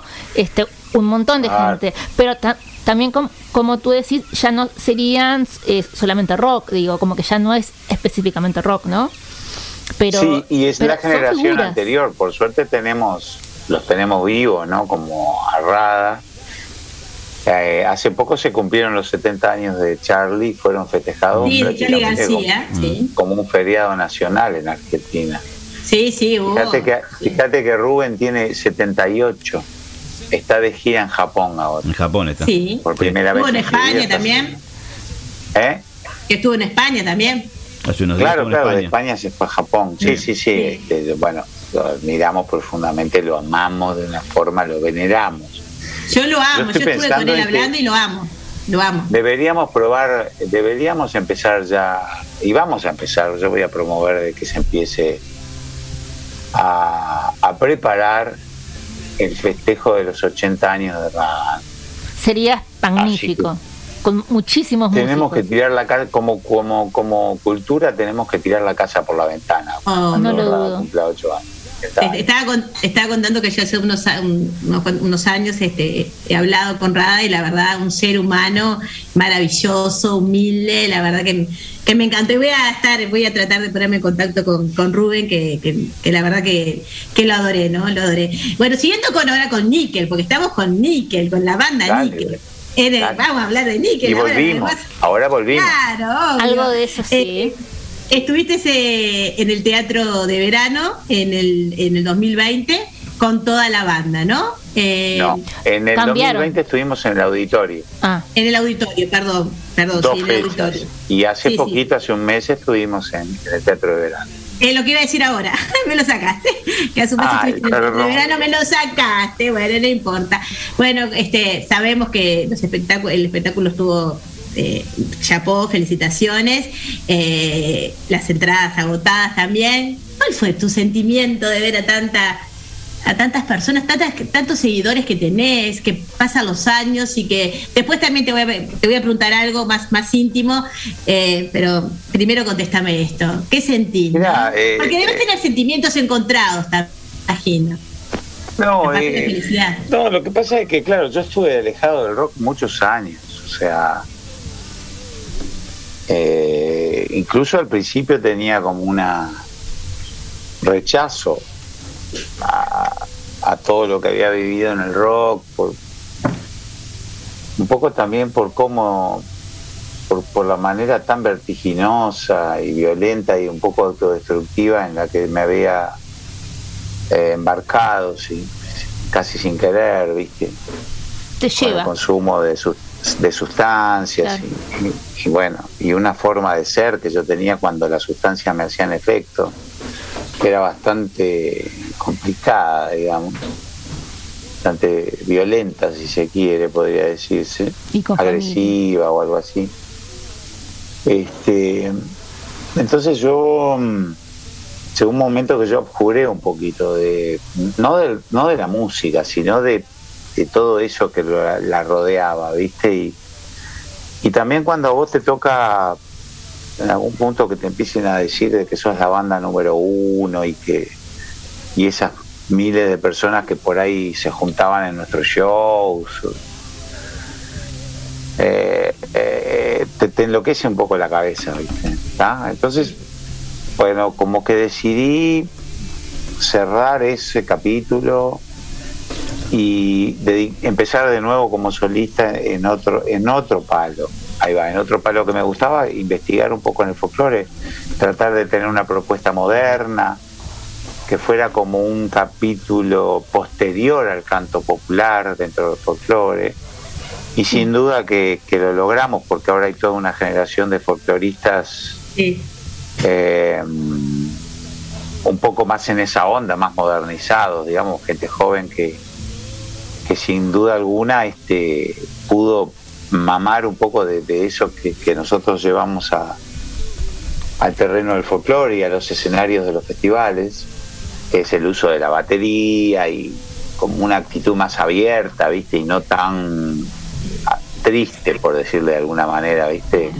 O tan crispada este, o tan de denuncia, porque folclore es mucho más amplio que eso. Entonces, bueno, eh, de alguna forma, yo qué sé, volver al rock eh, libre de, de sustancias, a la vuelta de los años ya grande, veterano, con una con una perspectiva no, no tan eh, competitiva y no tan de ser el número uno. con- o sea, Con otra cabeza, vamos a decirle. Claro, otra Madurez. cabeza y otro momento. Vida. ¿Yo qué voy a pretender ahora? Este, Madurez. yo qué Exacto, sé. madurez. No, Y pero digo, y tampoco los objetivos que me pongo no eh, son objetivos totalmente eh, sanos, ¿viste? O sea, de tipo, quiero tocar y que la gente vaya y va, quiero que ustedes vuelvan a vernos. Qué lindo. Es decir, es un claro, llamamiento sí, también a la generación nuestra para decirle, Claro. eh, miren ustedes, están haciendo radio, están activos, están un, un- un sábado a las 11 de la mañana dedicando horas de su tiempo Y a generar un producto de comunicación cultural. Eh, bueno, están activos, están como yo, están tratando de... Y lo que, lo que hacemos, y me parece interesantísimo, es que a nuestra generación invitarla a que, a que deje esa modorra en la que te mete Uruguay, del empleado público, del loco que ya se compra la casita afuera o viste y ya se va quedando Y se descansa ya no en va eso. más a show no va más a shows y no interviene Sí, más en cual. nada y se dedica a la familia y vive Sí. a través de las experiencias de sus hijos decirle no loco tenés una vida por delante ahora la expectativa de vida es mucho más amplia que antes incluso podés dedicarte a hacer una carrera otra iniciar estudios Por supuesto. mantenerte activo. Y yo creo que Nickel tiene un poco que ver con eso, más allá del placer, si lo hacemos por placer y porque se nos canta, pero, Tal cual. pero cumple también esa función, viste, de, Sí, sí. de mostrar de que se puede, cuando ya pasaste los 50 años, también tener una banda de rock y tocar y ser feliz. Es hermoso. Sí, Esto es lo importante, ¿no? Ser feliz con lo que hace. Eh, Jorge, eh, eh, tuviste hace algunos años atrás eh, problemas de, de salud, ¿no? ¿Cuáles fueron tus, tus fortalezas para, para poder seguir, seguir adelante, ¿no? Bueno, ahí entra un poco más el terreno familiar. Hay un poquito todo esto que estamos hablando. eh, no te sirve para nada, digamos, por decirlo. Al contrario, de la familia manera. es la base. Claro, o sea, digamos, todo este color y toda esta cosa. No, ojo que para mí el arte no es no es un adorno, ¿no? Para mí el arte es mi vida. Pero obviamente el arte a la hora de, de enfrentar una enfermedad este, y bueno, intervenciones de, de riesgo son Sos un ser humano también, Jorge. Claro, ahí te ves, eh, ves que bueno, ves que el arti- eh, si en la parte artística ves que la, la soledad y la orfandad en la que estamos metidos, eh, en que la sociedad uruguaya tiene un debe muy grande con sus artistas, en su conjunto, no ustedes, eh, sino en la masa, los políticos, eh, bueno, mucha, mu- muchas, muchas secto- eh, la clase dirigente, los poderosos, el poder. Sí, sí, de acuerdo. Este, creo, creo que tienen un, un debe con nosotros, ¿no? Este, se olvidan de nosotros, se acuerdan más que nada cuando cuando llegan los tiempos electorales y, y a veces ni eso. Entonces, este, en ese momento me sentí bastante solo en ese aspecto, pero sí con el respaldo tremendo de mi, de mi, de mi familia, de mi mujer, Virginia Ricobaldi, que la verdad que, que ha sido un puntal tremendo de mi familia y me ha sostenido en esos momentos y en otros, como cuando luché contra las sustancias. Claro. Y en, en un montón de aspectos fue una persona que me, que me ayudó a cambiar. Y mis hijos, este, que también, y mis amigos, pocos, Los que verdaderos. tengo, pero, mu- pero Los buenos. verdaderos, de los buenos. Todos tenemos pocos amigos, de hecho, ¿no? Sí. O sea, solo Roberto Carlos tiene un millón. y Laura. y Laura. que es un No, no, no, chiste no, no me digas. interno que siempre Justo lo diste la canción que me cantan a mí a veces, Jorge. Claro, por eso. Este, sí, claro, eh, totalmente de acuerdo eh, y me parece importante resaltar lo que comentaste acerca de este el debe este el debe de políticas eh, sociales a distintos niveles ¿tá? incluyendo a los eh, artistas, pero también me pareció fantástico lo que dijiste y eh, sumamente eh, importante y a seguir aparte. Digo, no es que lo hagas tal, tal vez con esa intención, pero ese mensaje, no me, no me quiero quedar sentado, sentada frente a un sillón mirando una serie. No, quiero salir, quiero hacer cosas, quiero continuar, la vida sigue. Digo, más allá Ay, de criar a mis hijos. Bárbaro, genial y divino. Ellos también van a seguir su camino. Pero nosotros, los padres, eh, también seguimos y queremos seguir teniendo una vida. Y también es el, lo tuyo, la música, seguir haciendo música, seguir yendo a conciertos, eh, viajando, eh, conectarte con otros músicos, tener perspectivas eh, a futuro de celebrar los 80 de o, hace- o reunirnos con. Me- Digo, esas son eh, motivaciones que me parecen espectaculares que ojalá to- todo el mundo este, las encontrara, las tuviera Yo en creo- su vida. Ah, me parece, me parece muy lindo lo que decís, este, y me da pie para eso, para un poco para, ahí está un poco la razón de la juntada de níquel. Eh, nosotros, la, por la generación nuestra, de los 70, de los 80, de los 60, como le quieras ver, Mm. tuvimos la suerte de tener a los Beatles, tuvimos, tuvimos, tenemos otra cabeza que nuestros padres, ¿viste? O sea, Sí, claro. podemos hacer ese, ese clic y ese corte. cambio, y lo estamos haciendo de hecho. Pero bueno, hay que impulsarlo, hay que animar a los, a los demás eh, colegas de generación para que lo hagan porque eso está ocurriendo a nivel mundial. Sí, un fenómeno mundial. Eh, yo estuve, cuando estuve, a veces me ha tocado, estuve en Estados Unidos, lo que sea, yo, la gente de nuestra edad hace cosas, hace muchas cosas. Este, hay ba- bandadas de motoqueros en, la- en las autopistas americanas con, Har- con Harley Davidson. Sí. Y son toda gente de más de 60 años. Y felices. Vivieron aquella época y, sí, que ahora que después de haber hecho, claro, ya tienen sus hijos Claro. criados y deciden seguir viviendo. Está Como decís perfecto. vos, no, no te vas a, no te vas a poltronar en una silla este, porque se te va la vida y es una sola. Y estás sano todavía porque la ciencia ha mejorado muchísimo. Entonces esa es esa invitación a que stand up, ¿viste? Sí, sí, Como claro. dice Bob Marley, ¿no? O un a que renacer, ¿no? te levantes y, y sigas, Claro. claro. volver a vivir, ¿no? Volver a vivir y seguir, seguir adelante, seguir adelante, como decir, y juntarse los grupos. Vamos a promocionar para que se junten eh, eh, los grupos y sería, la verdad, no sé. Lo máximo para los que somos de, de esta generación. Imagínate, estamos todos ahí, obviamente. Eh, Todo en primera fila, te puedes imaginar, aparte ¿Qué que primera fila? Llenamos. para nosotros. por- Llenamos. Y digo, para esta para las generaciones nuestras, haber está, haber, haberlos escuchado, ¿no? Digo, digo, no quiero de, de- de- o sea, por decir, desprestigiar a estas generaciones de ahora, ¿no? Pero esa música, ¿no? Es, es algo que nosotros lo, lo, lo, lo- lo ten- hemos mamado, ¿no? Y nos encanta, la verdad que Sí, aparte fue una música, ay, perdóname que te interrumpa, eh, pero esa es una música que fue creada en condiciones adversas. Claro, O sea, no con las facilidades que hay ahora, con las redes no, para nada.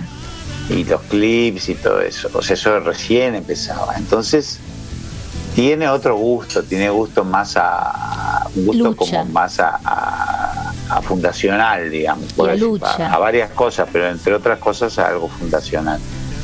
Lo que pasa es que para eso hay que tener políticas culturales desde los, desde los poderes, que, que, que adviertan estas cosas que estamos hablando, que se hagan eco, que sensibilicen, pero a veces lo que vos ves, y a veces este, duele un poco, es que están el, político, el que toma las decisiones, está como también en, la última cosita, eh, está en lo de ahora, está, está pretendiendo estar actual. En lo moderno, en lo que se usa. Claro, y le dicen, no, bueno, no, que realmente también, sí, claro, sí, sí, sí. tenés que, che, cuando, cuando digas no te olvides de decir chiques, ¿viste? Y, y el lenguaje inclusivo, que son Sí. cosas que están buenísimas, ¿viste? Están buenísimas, pero a veces veo cierto grado de, de una preocupación excesiva de nuestra clase dirigente por estar a, a tono, ¿no? ayornada, así como sin reconocer tal vez, o sin recordar, o sin traer al presente eh, nuestras bases, ¿no? Nuestras Y raíces. la pandemia Sí, también. lo- La sí, pandemia- ¿sabes qué pasa? Eh, es- son los entornos, son los grupos, son las, este, los asesores, ¿no? Los Sí. asesores que le dicen lo que hay que hacer ahora, decir ahora. Es toda una locura Mediática. este, mediática, una batalla mediática que los absorbe completamente y no les permite pensar en nosotros y en todas estas cosas. Y la verdad que es una pena, ¿no? Y más, ale- más, ale- más cuando lo llevas a los sectores que se a los que adhirieron muchos, a los que adherimos muchos de los músicos que ahora te- tenemos años, ¿no? Y que dimos mucho, algunos dieron la vida por, por esas ideas y, y bueno, y vemos que las nuevas clases dirigentes a veces, o sea, te lo estoy diciendo un poco, por supuesto que hay cosas buenas y pasaron cosas buenas, Genéricamente hablando. las vamos a negar, no, no se trata de una crítica despiadada, ni mucho menos, es una conversación, este, eh, bueno, simplemente es un, un matiz que uno establece buscando también de que, se, de, que- de- de que eso le dé y que dé una diferenciación, ¿no? que, que nos, nos conduzca a ser mejores. ¿no? Tengo un saludo acá de Mariana Borges, a ver si lo podemos escuchar. Para Jorge. Lauro, A ver, ay, que lo ama, lo la ama. Jorge Nasser. Eh, bueno, y decirle que la canción, a mi gusto personal, más linda de él es Luchadores el Lodo, que la canta con Sandra Mianovich. Es una hermosa canción. Bueno, cariños y abrazos de Mariana. Gracias, Mariana. Es una amiga, Mariana, una amiga y justamente me estábamos hablando que cantaste con Sandra Mianovich el otro día. Sí, bueno, Sandra es una, una persona, ¿qué te voy a decir de Sandra? Que, que no sepan ustedes de la...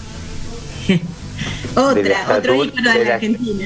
Claro, de la estatura emocional y humana que tiene y, y- y artística, tenemos una relación de amistad y de admiración mutua muy profunda. Y siempre nos estamos proponiendo. Hicimos un espectáculo en, en el Festival de Durazno hace unos años juntos y quedamos desafiados para un nuevo espectáculo. Yo, ella, imagínate que tiene 50.000 cosas, porque la gente la ama en la Argentina. Y es, es claro. realmente una protagonista, también una persona que es de nuestra generación y está en plena vigencia. Pero tenemos prometido, bueno, eh, hacer algún disco, hacer un espectáculo juntos más, más armado y bueno. Ah, me gustó ese. Pareció. Hay tanto, Son mensajes que están hay llegando. tanto para hacer y por hacer. No sé si tanto. Sí, yo creo que sí. Suficiente hay, hay, sí, hay. suficiente, sí, totalmente. Sí, Sí. nosotros estamos preparando un álbum nuevo con, con, con ya implica de que hay que hacer las canciones y se están haciendo. Estrenamos una canción que se llama Lenguas. Lenguas. Sí. Sí. Sí, la, está en nuestra, en nuestra página, la pusimos también, fue una de las que Hecha con, pusimos. todos- con dibujos, hecha con sí, dibujos. con los dibujos me Sala. encantó, me encantó toda la parte ilustrativa. Bueno, también viste que esa parte creativa iba ahí, ahí ya empezás a conocer a, a Tinta Down, el dibujante, que es un argentino maravilloso. Acaba de sacar un libro, Buenos Iba a Aires. preguntar justo sobre eso, así que Es contestaba. un loco, un loco de la guerra con un humor ácido. Pero, bueno, a veces a ese loco me lo me lo arrimó Francisco, mi hijo, viste, yo tengo una, bueno, imagínate también, tenemos una relación distinta que la relación que tenían nuestros padres con nosotros. Ah, sí. Somos mucho más cómplices de nuestros hijos Por suerte. y aprendemos y sabemos aprender mucho más de ellos. No, no nos creemos los dueños de la verdad. Este, no estamos en un púlpito dando lecciones de vida a nuestros hijos mientras hacemos lo contrario, sino que este, y ojo que no, no le, no, no le echo palo a la generación, a, la- a nuestros padres, sino el mundo era así. Las circunstancias. las circunstancias de vida nos toca- que le tocaron a ellos lo- los hicieron así. Las nuestras son distintas, por eso digo de que Níquel intenta hacer un, un, un despertador.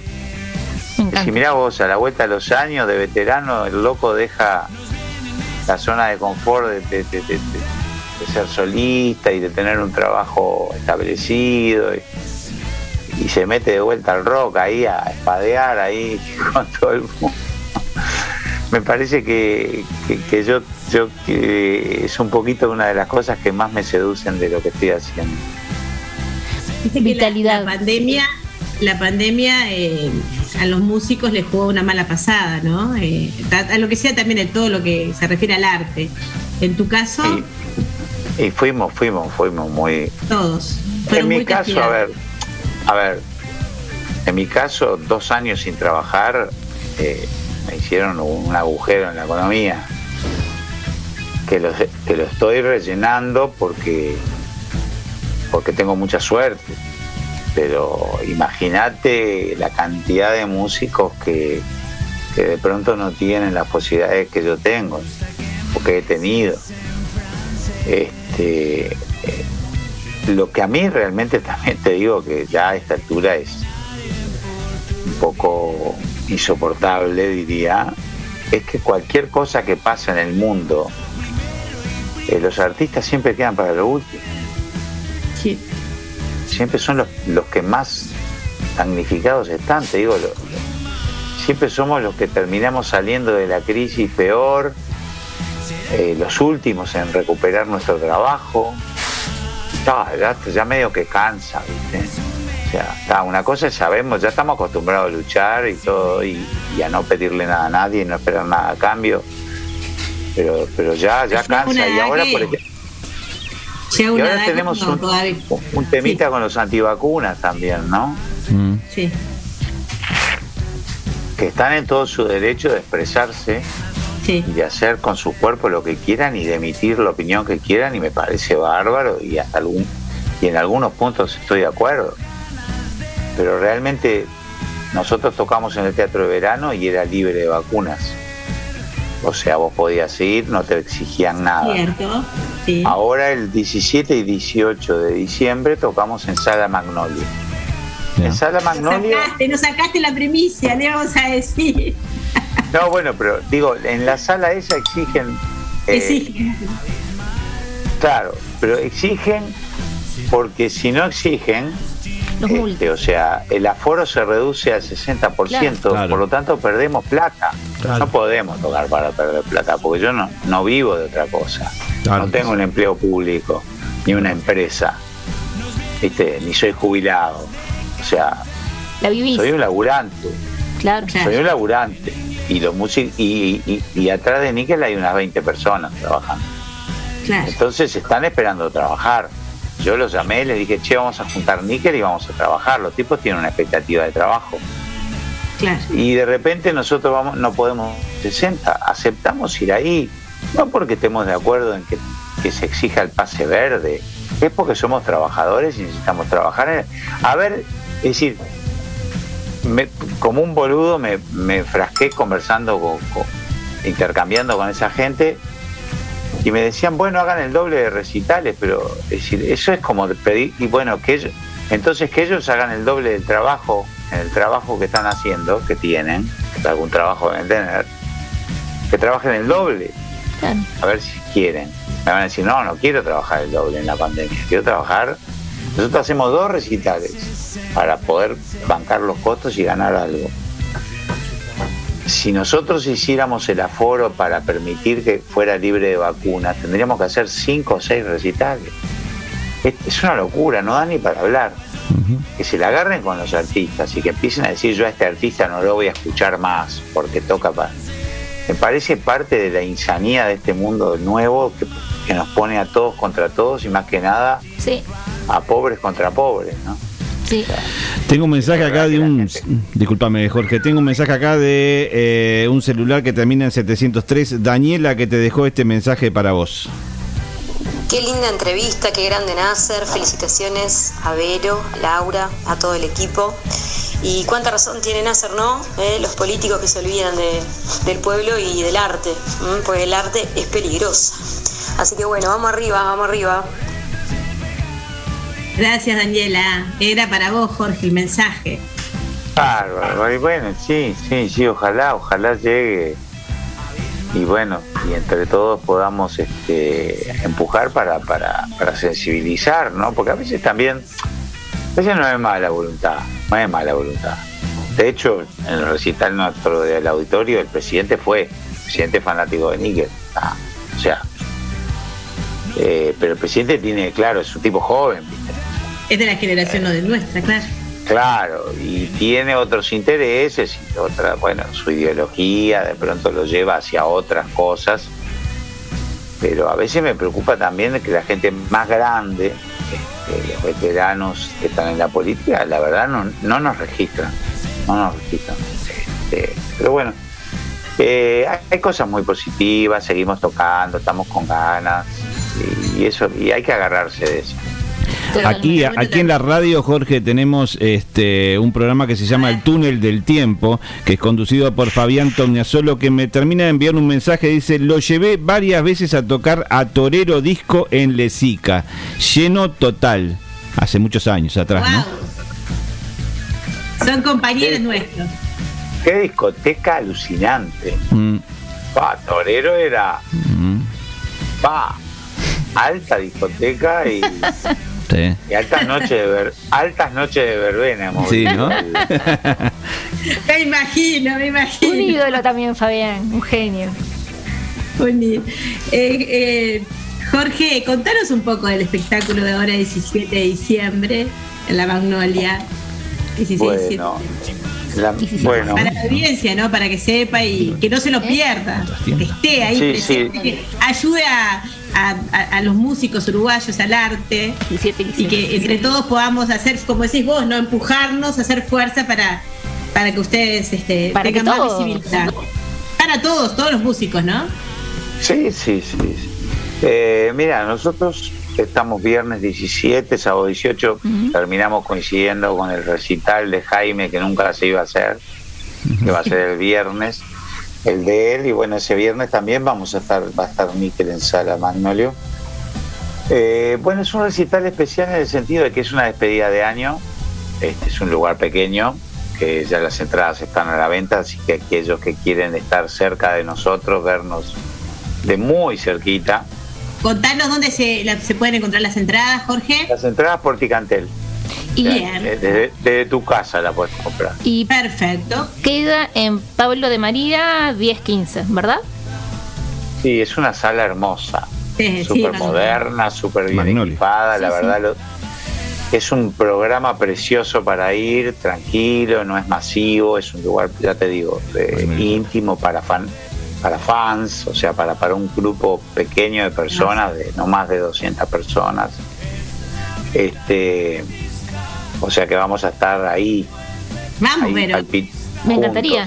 Y- Jorge, todo. y como se para para termine, déjame que me termine esto cuando se como se cumplen 30 años de la edición del candombe de la aduana de Sí. Gárgola del disco de memoria vamos a hacer dos shows distintos el viernes un un show y el sábado otro A ver. que va a incluir uno, un homenaje a esos a esos a esos discos vamos a estar tocando las canciones de esos discos muchas de ellas son las canciones que siempre tocamos porque son las conocidas las que ustedes mencionaron pero vamos a estar tocando las otras canciones también, ¿no? Las más de rock, las, que de repente en ese momento pasaron desapercibidas, pero que el fanático las conoce y, y- y ya había perdido la esperanza de escucharlas, bueno, van a estar esos días. Así que bueno, aquellos que son fanáticos de Nickel, que se vengan porque van a ver unos shows que no, que no se van a repetir, que son shows homenaje a una a un disco y tienen una cierta temática, digamos. Ando afónico de hablar. Sí, desde acá le decimos a toda la audiencia que lo está escuchando que por favor que que el 17 y el 18 eh, acompañen a... Ay, ahí está escribiendo, me encanta. Garol, me encanta. Un genio. Lástima. 18 te Uh. la entrevista. Y de Está vinilo. la Magnolia. eh, Vinilo. y bueno, y puedan. Estábamos diciendo cuando te De interrumpí, disculpame, a Verónica, ahí vamos a estar acompañando a. Nos a encantaría. Y bueno, y también a los oyentes y a la audiencia y también a los que están en el extranjero, que vengan en- cuando vienen, viste que en diciembre tenemos eh, Para las fiestas. eh, turismo, bueno, que también eh, acompañen a, a Nickel en la Sala Magnolia el 17-18 y nada, y lo mejor te deseamos Jorge pa- para ti, para el grupo y sabemos que vamos a empujar empujando todos los medios masivos de comunicación de- del barco, ¿no? Por decir, vamos a hacer que se sensibilice, ¿no? Todos los los sectores, eh, los actores sociales, como tú dijiste, ¿no? Los políticos para darle más trascendencia a la música. Desde ya, eh, nuestra radio y sabemos que eh, los medios masivos de comunicación también, vamos a siempre a apoyarlos a, a la cultura, que son parte, una parte muy importante de la cultura. Estamos vida. muy orgullosas de, de ser también, eh, de poder aportar nuestro granito de arena para, para que ustedes eh, sigan creciendo, no voy a decir porque ya son lo máximo, ¿no? Pero para que siempre, para que todos, eh, toda la ciudadanía, todos los que nos están escuchando, todos nuestros compatriotas y los que vienen de otros países también, puedan, por favor, ir y no perderse la recopilación, me imagino que va a haber de, de música en el, el 17 y el 18 en la sala Mag- Magnolia, que es espectacular. Jorge, Eh, si me permitís una cosa, Laura, estaba viendo el precio de las entradas y sumamente accesibles. Sumamente accesible las entradas porque es una despedida del año. La verdad que me parece Es la claro, la idea es estar pasarla bien, o sea, por eso digo también de que con ese precio eh, no podí, eh, teníamos necesitábamos que el aforo fuera el máximo. bien, perfecto. Y varios medios de pago, eh, varias tarjetas, o sea, no hay excusas como para no ir este a, a verlos a ustedes, digo, de nuestra generación. Wow, digo, estamos ahí. Es claro. un placer enorme. Y aparte ha, ha pasado una cosa muy linda que es que, que los padres van con los hijos a mostrarle la música o que el- los mismos pibes la escuchaban en la casa o la escuchan, ¿viste? Claro. Entonces eh, le despierta la curiosidad de ver si es en vivo cómo somos y es, es alucinante porque, Claro. claro, eh, los, los- los pibitos piran porque dicen, bueno, pero estos tipos son, son de verdad, Son reales. son de verdad, ¿viste? O sea, Claro, es una cosa claro, muy divertida. Bueno, Muy bien. yo les Eh, agradezco mucho eso. Eh, bueno, te, eh, bueno, eh, te agradecemos, Jorge, por habernos este, concedido, ¿no? Sabemos tu tiempo. Y bueno, y también voy a proponer algo eh, a Verónica. El sábado que viene vamos a sortear entradas para los oyentes Entradas. ¿Por qué no? Dale. para el 17 y el 18 de diciembre en Sala Magnolia. Así que que sábado que viene, nuestro pro- programa que tenemos otro invitado, eh, vamos a hacer el sorteo de dos entradas para eh, ir al concierto de nuestro querido Jorge Nasser. Y qué bueno que hayas Así que desde acá te aplaudimos Y qué bueno y que hayas comentado que todavía hay entradas a la venta. O sea, apurémonos a salir eh, Sí. a comprarlas, totalmente. Sí, comprar para nosotras también. Claro, por eso ahí. digo. Ahí, Bueno, ahí con la bandera de níquel. Nos veremos, este. Sí, y la tendremos la foto. oportunidad de vernos personalmente. Ay, la entonces, foto, y la foto. Nos despedimos Y la foto con, con Jorge, Claro. por favor. Bueno. lo. Bueno, Bueno, Jorge. Terminamos con Mincho Bar. ¿Te parece bien? Excelente. Bueno, muchas gracias eh, por haber madrugado y haberte tomado este tiempo este, para estar en nuestro programa. Un gusto enorme. Un gustazo Bueno, también. está. Un gustazo Les para agradezco a ustedes. Un gustado y también para todos los oyentes que nos ha llegado, bueno, te imaginas mensajes de todos lados, no solamente de acá de Uruguay. Tenemos este, saludándote también a vos y bueno, que la música siga, que Jorge Nasser siga y que Níquel siga. Nos despedimos entonces con esta versión de Mincho Bar de Gabriel Pelufo y Jorge Nasser. aquel perfume de amores pasado que hacer después ¿Qué importa del después si es como un rosario sin fe? A veces marzo trae resaca Hoy no puedo despertar.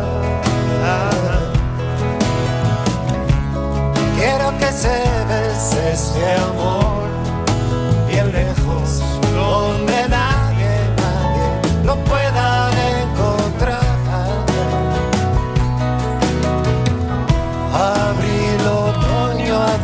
atardecer. Café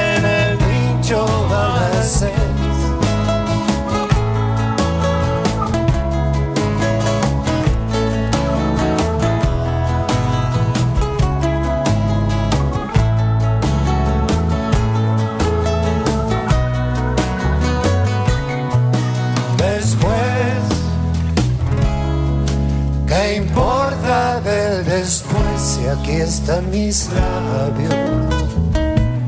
que no siente sufrir amar, partir sin aprender olvidarte, a decirte. A veces sueño con tus ojos, lado oscuro de este mar. Quiero que se bese este amor bien lejos, donde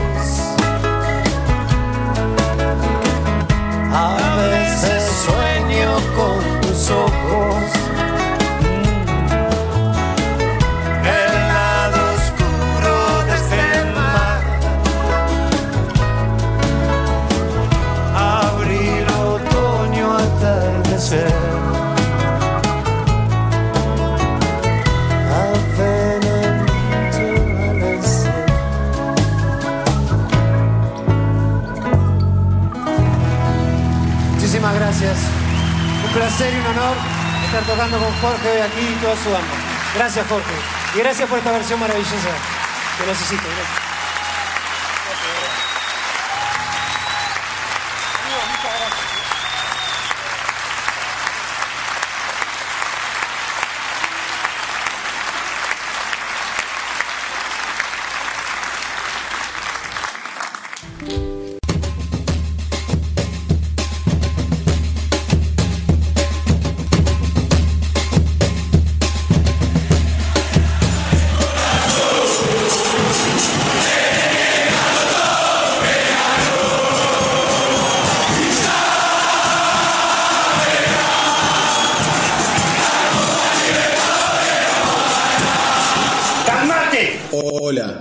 Nombre es Sebastián Guedes y junto a Richard Acosta Abrí bien la boca y que se escuche lo que vos hablas. queremos invitarte al programa Hecho por hinchas.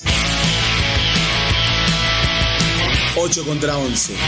Los lunes a las 22 horas en la Babilónica Radio. www.lababilónica.com. Agarrate los pantalones. 8 contra 11. Hinchas haciendo radio. Ah, bueno. 22 horas Buenos Aires. 21 horas Nueva York.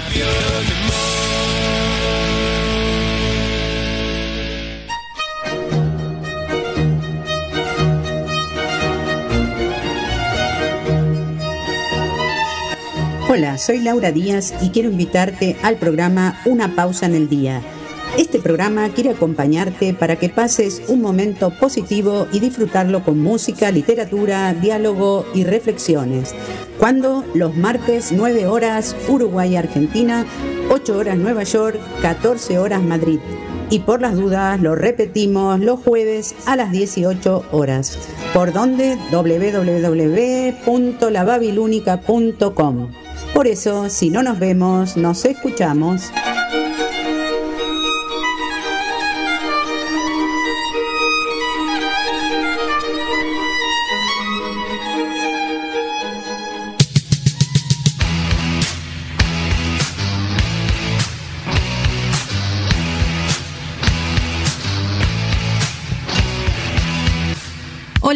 Soy Betina Esteves y te invito a que me acompañes en Mujeres en Rock. Todos los viernes a las 21 horas, el rock tiene voz de mujer. Mujeres en Rock, acá en la Babilónica Radio. Si no nos vemos, nos escuchamos.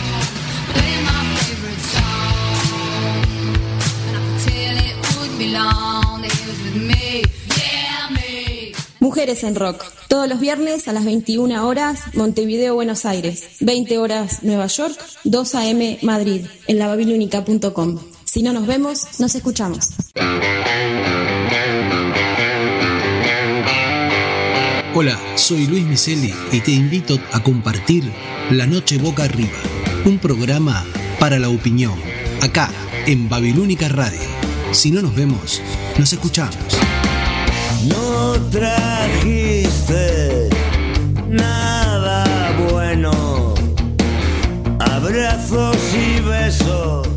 La Noche Boca Arriba, lunes 19.30 Montevideo, Buenos Aires, Brasilia, 18.30 New York, La Habana, 17.30 Santiago y Lima, 0.30 Madrid, por www.lababilúnica.com.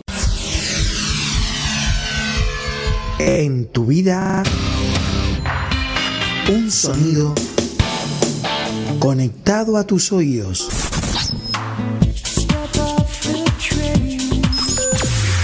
Somos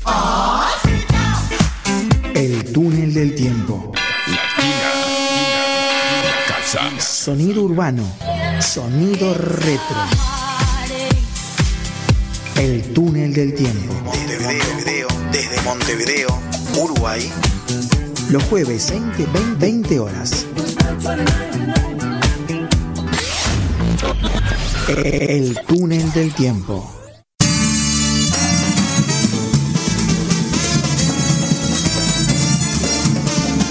Los sábados, 22.30 de Montevideo, Buenos Aires, 21.30 Nueva York y 3.30 de Madrid, nos encontramos en Buenas noches Auditorio, un programa conducido por Claudia Avero y Giovanna Videra. Información, notas, recuerdos y sobre todo la participación de ustedes, los oyentes de la Babilónica. Los sábados 22.30 nos encontramos acá. ¿En dónde? En la Babilónica, una radio para escuchar y compartir.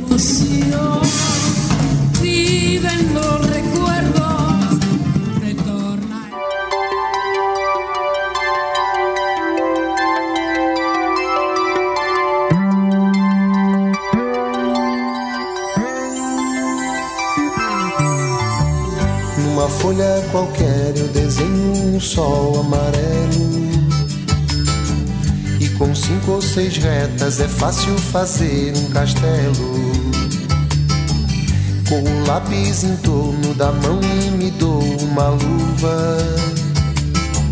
E se faço chover com dois riscos, tem um guarda-chuva. Se um pinguinho de tinta cai num pedacinho azul do papel, num instante imagino uma linda gaivota voar no céu. Vai voando, a imensa curva, norte sul, vou com ela, viajando Havaí, Pequim ou Istambul. Pinto um barco a vela, branco navegando, é tanto céu e mar num beijo azul. Entre as nuvens vem surgindo um lindo avião, rosa e granada, tudo em volta, colorindo com suas luzes a piscar. Basta imaginar e ele está partindo, sereno, e se a gente quiser, ele vai pousar.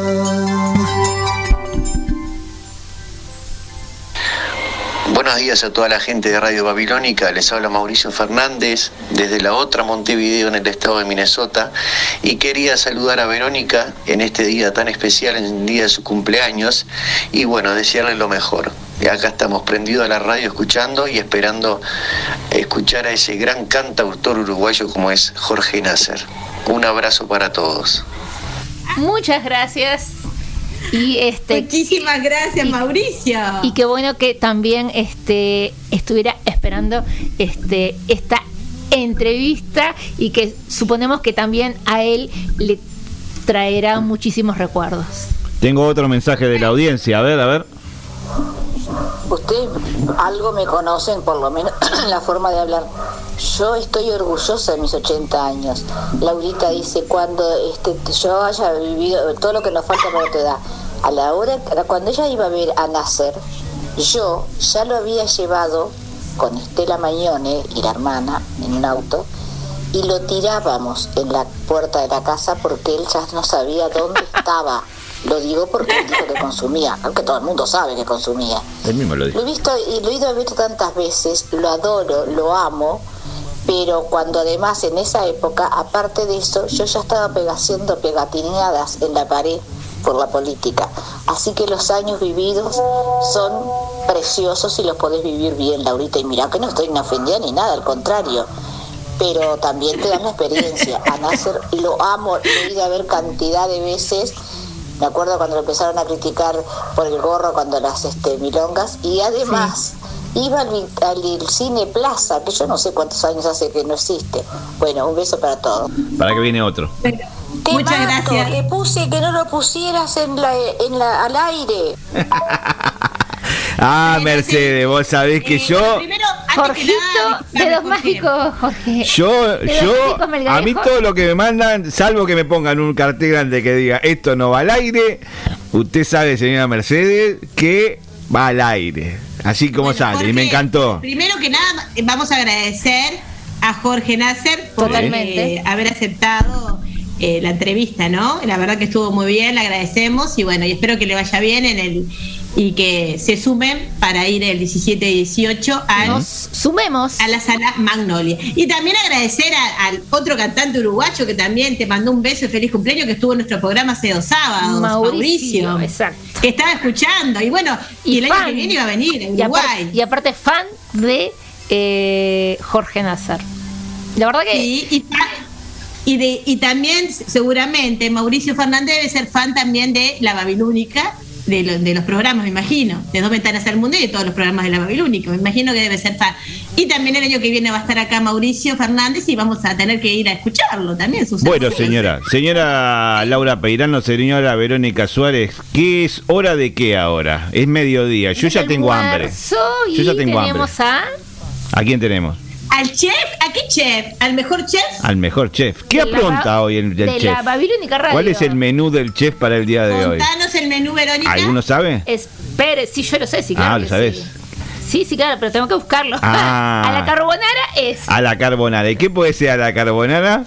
Espérate. Ah, parecido, espérate, era parecido.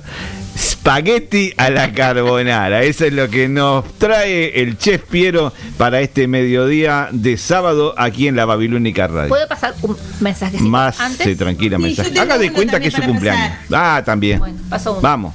Voy antes del chef Piero y ya, ay, y ya le dejo espacio, su espacio. Vamos. Voy. Vamos. Cumpleaños, hoy ya sí que no me equivoco. Bueno, que pases un día precioso. Vamos de nuevo para que se escuche. Hola Vero, buen día. Bueno, hoy sí, ¿eh? Feliz cumpleaños. Hoy ya No, sí no que se no me equivoco. Bueno, que pases un día precioso. Eh, junto a la familia. Bueno, besos también para tu hermana, que también cumple. Bueno, un abrazo, que lo paséis muy lindo. Besote grande, chao. Muchas gracias Bien. a Monse y familia. Tengo acá mensajes. Felicidades a Vero, el poeta de Punta Rieles, al firme con la Babilónica y dos ventanas al mundo. Tengo mensajes también, acá tengo de España, también saludos para vos, Vero, para tu cumpleaños. Y bueno, un beso también a mi sobrina Daniela, que fue la que mandó el audio también a, a- a Jorge Nasser, que está escuchando, a mi sobrino Mateo, Robertito. Y bueno, y un beso a todos, eh, a Mariana, a Rina, a todos mis compañeros de Toledo, que también están escuchando. Vamos al chef, vamos con el chef. Vamos con el chef Piero y seguimos, no se vayan, que aún continúa Dos Ventanas al Mundo por Babilónica Radio. Exacto.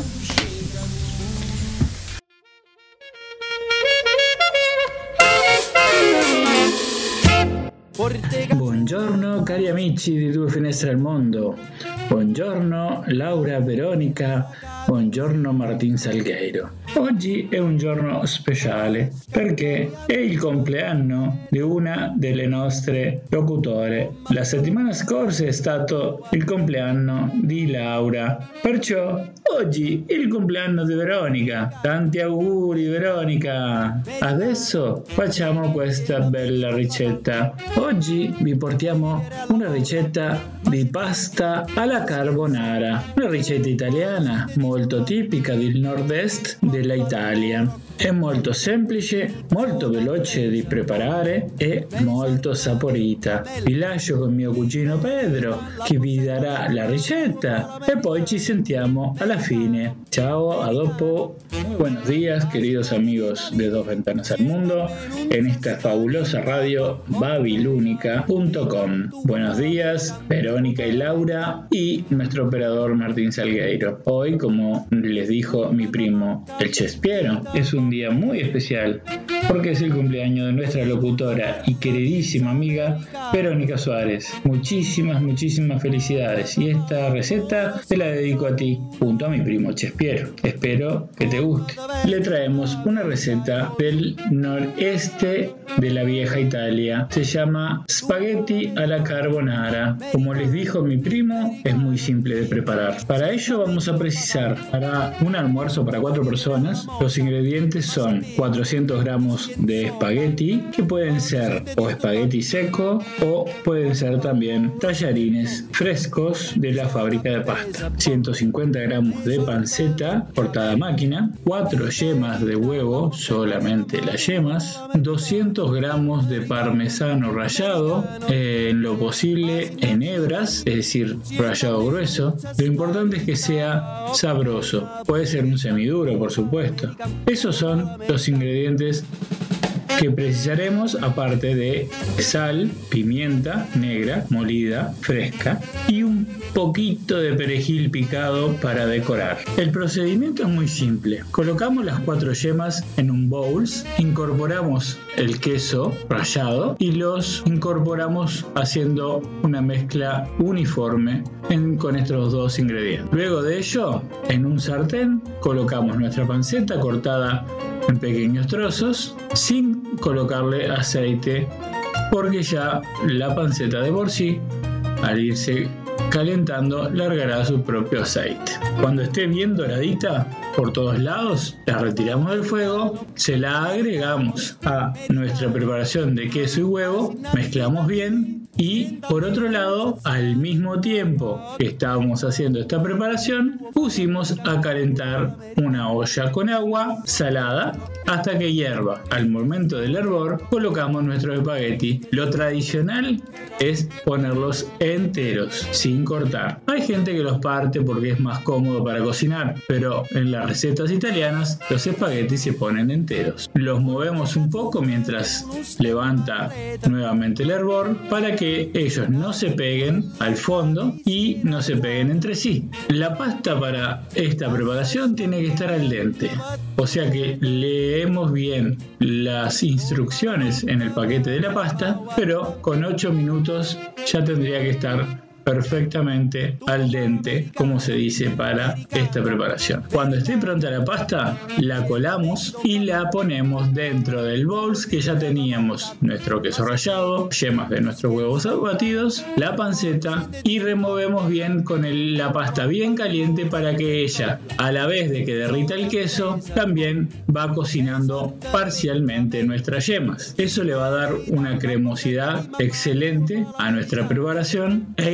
incorporará todos los gustos de la salsa a nuestros espaguetis. Una vez que esto ya sucedió, emplatamos, como les dije, es para cuatro porciones, o sea que calculamos para que nos den cuatro platos de espaguetis a la carbonara. Lo colocamos en un plato blanco, grande, cada porción, y sobre esta le espolvoreamos pimienta recién molida, bastante, porque esta es una de las claves de nuestro espagueti a la carbonara. Y por último, que es opcional, espolvoreamos un poquito de perejil o cilantro picadito muy muy chiquito. Eso es todo amigos. Realmente es una preparación muy simple, pero exquisita. Así que espero que la hagan y que la disfruten. Y como dicen nuestros amigos de la Babilónica, si no nos vemos, nos escuchamos. E allora, cari amici, vi è piaciuta questa ricetta? Vi ho detto che era molto semplice da fare e molto saporita. Facciatela e aspetto i vostri messaggini. Alla prossima! Ciao! E se non ci vediamo, ci sentiamo. Arrivederci! Sienta a me non c'è sta niente fa ok napolitan Tu fa l'american, tu fa l'american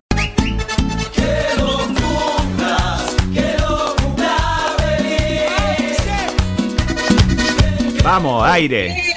Cumplas. Delen. Que lo, cumpla, que lo cumpla feliz. Que lo cumpla mi querida Verito. Y María Noel. Y María Noel también, que está cumpliendo hoy. No, Vero, que por un año más que estás al Pedrito. Gracias, Laurita. Ay, Bueno, qué cosa más fea. Seguimos con mensajes. Vamos, Te quiero, Vero. a ver. Estás al mundo. Verónica, muy feliz cumpleaños. Que pases muy lindo, pero es tu cumpleaños y estás trabajando, che. Bueno, este, que estés disfrutando con tu familia y demás. Este, bueno, ta, nada. Feliz cumpleaños que sea por muchos más. Salud. Fabián, ¿no?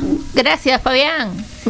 Un lujo. Sí, esta, voz es tenía, tenía voz de tesorero, por eso le conocí la voz. Ah, Eh, también quiero mandar eh, mensajes eh, a todas las personas que se han comunicado por escrito, eh, por mensaje de texto, porque en, re- en realidad los que me conocen saben que no me gustan mucho, que no me gusta mucho que me estén llamando, que prefiero mensaje de texto. Eh, no me gusta. No, yo al contrario, Vero. No, yo al revés. Yo al contrario. Eh, bueno, eh, hoy en la mañana, este, gracias a Cristina, Matías, Rodrigo y Carmen, que, este, que me saludaron. También a Lorena, que es una genia, que la adoro. Eh, Marcelo Mediza, que está también presente.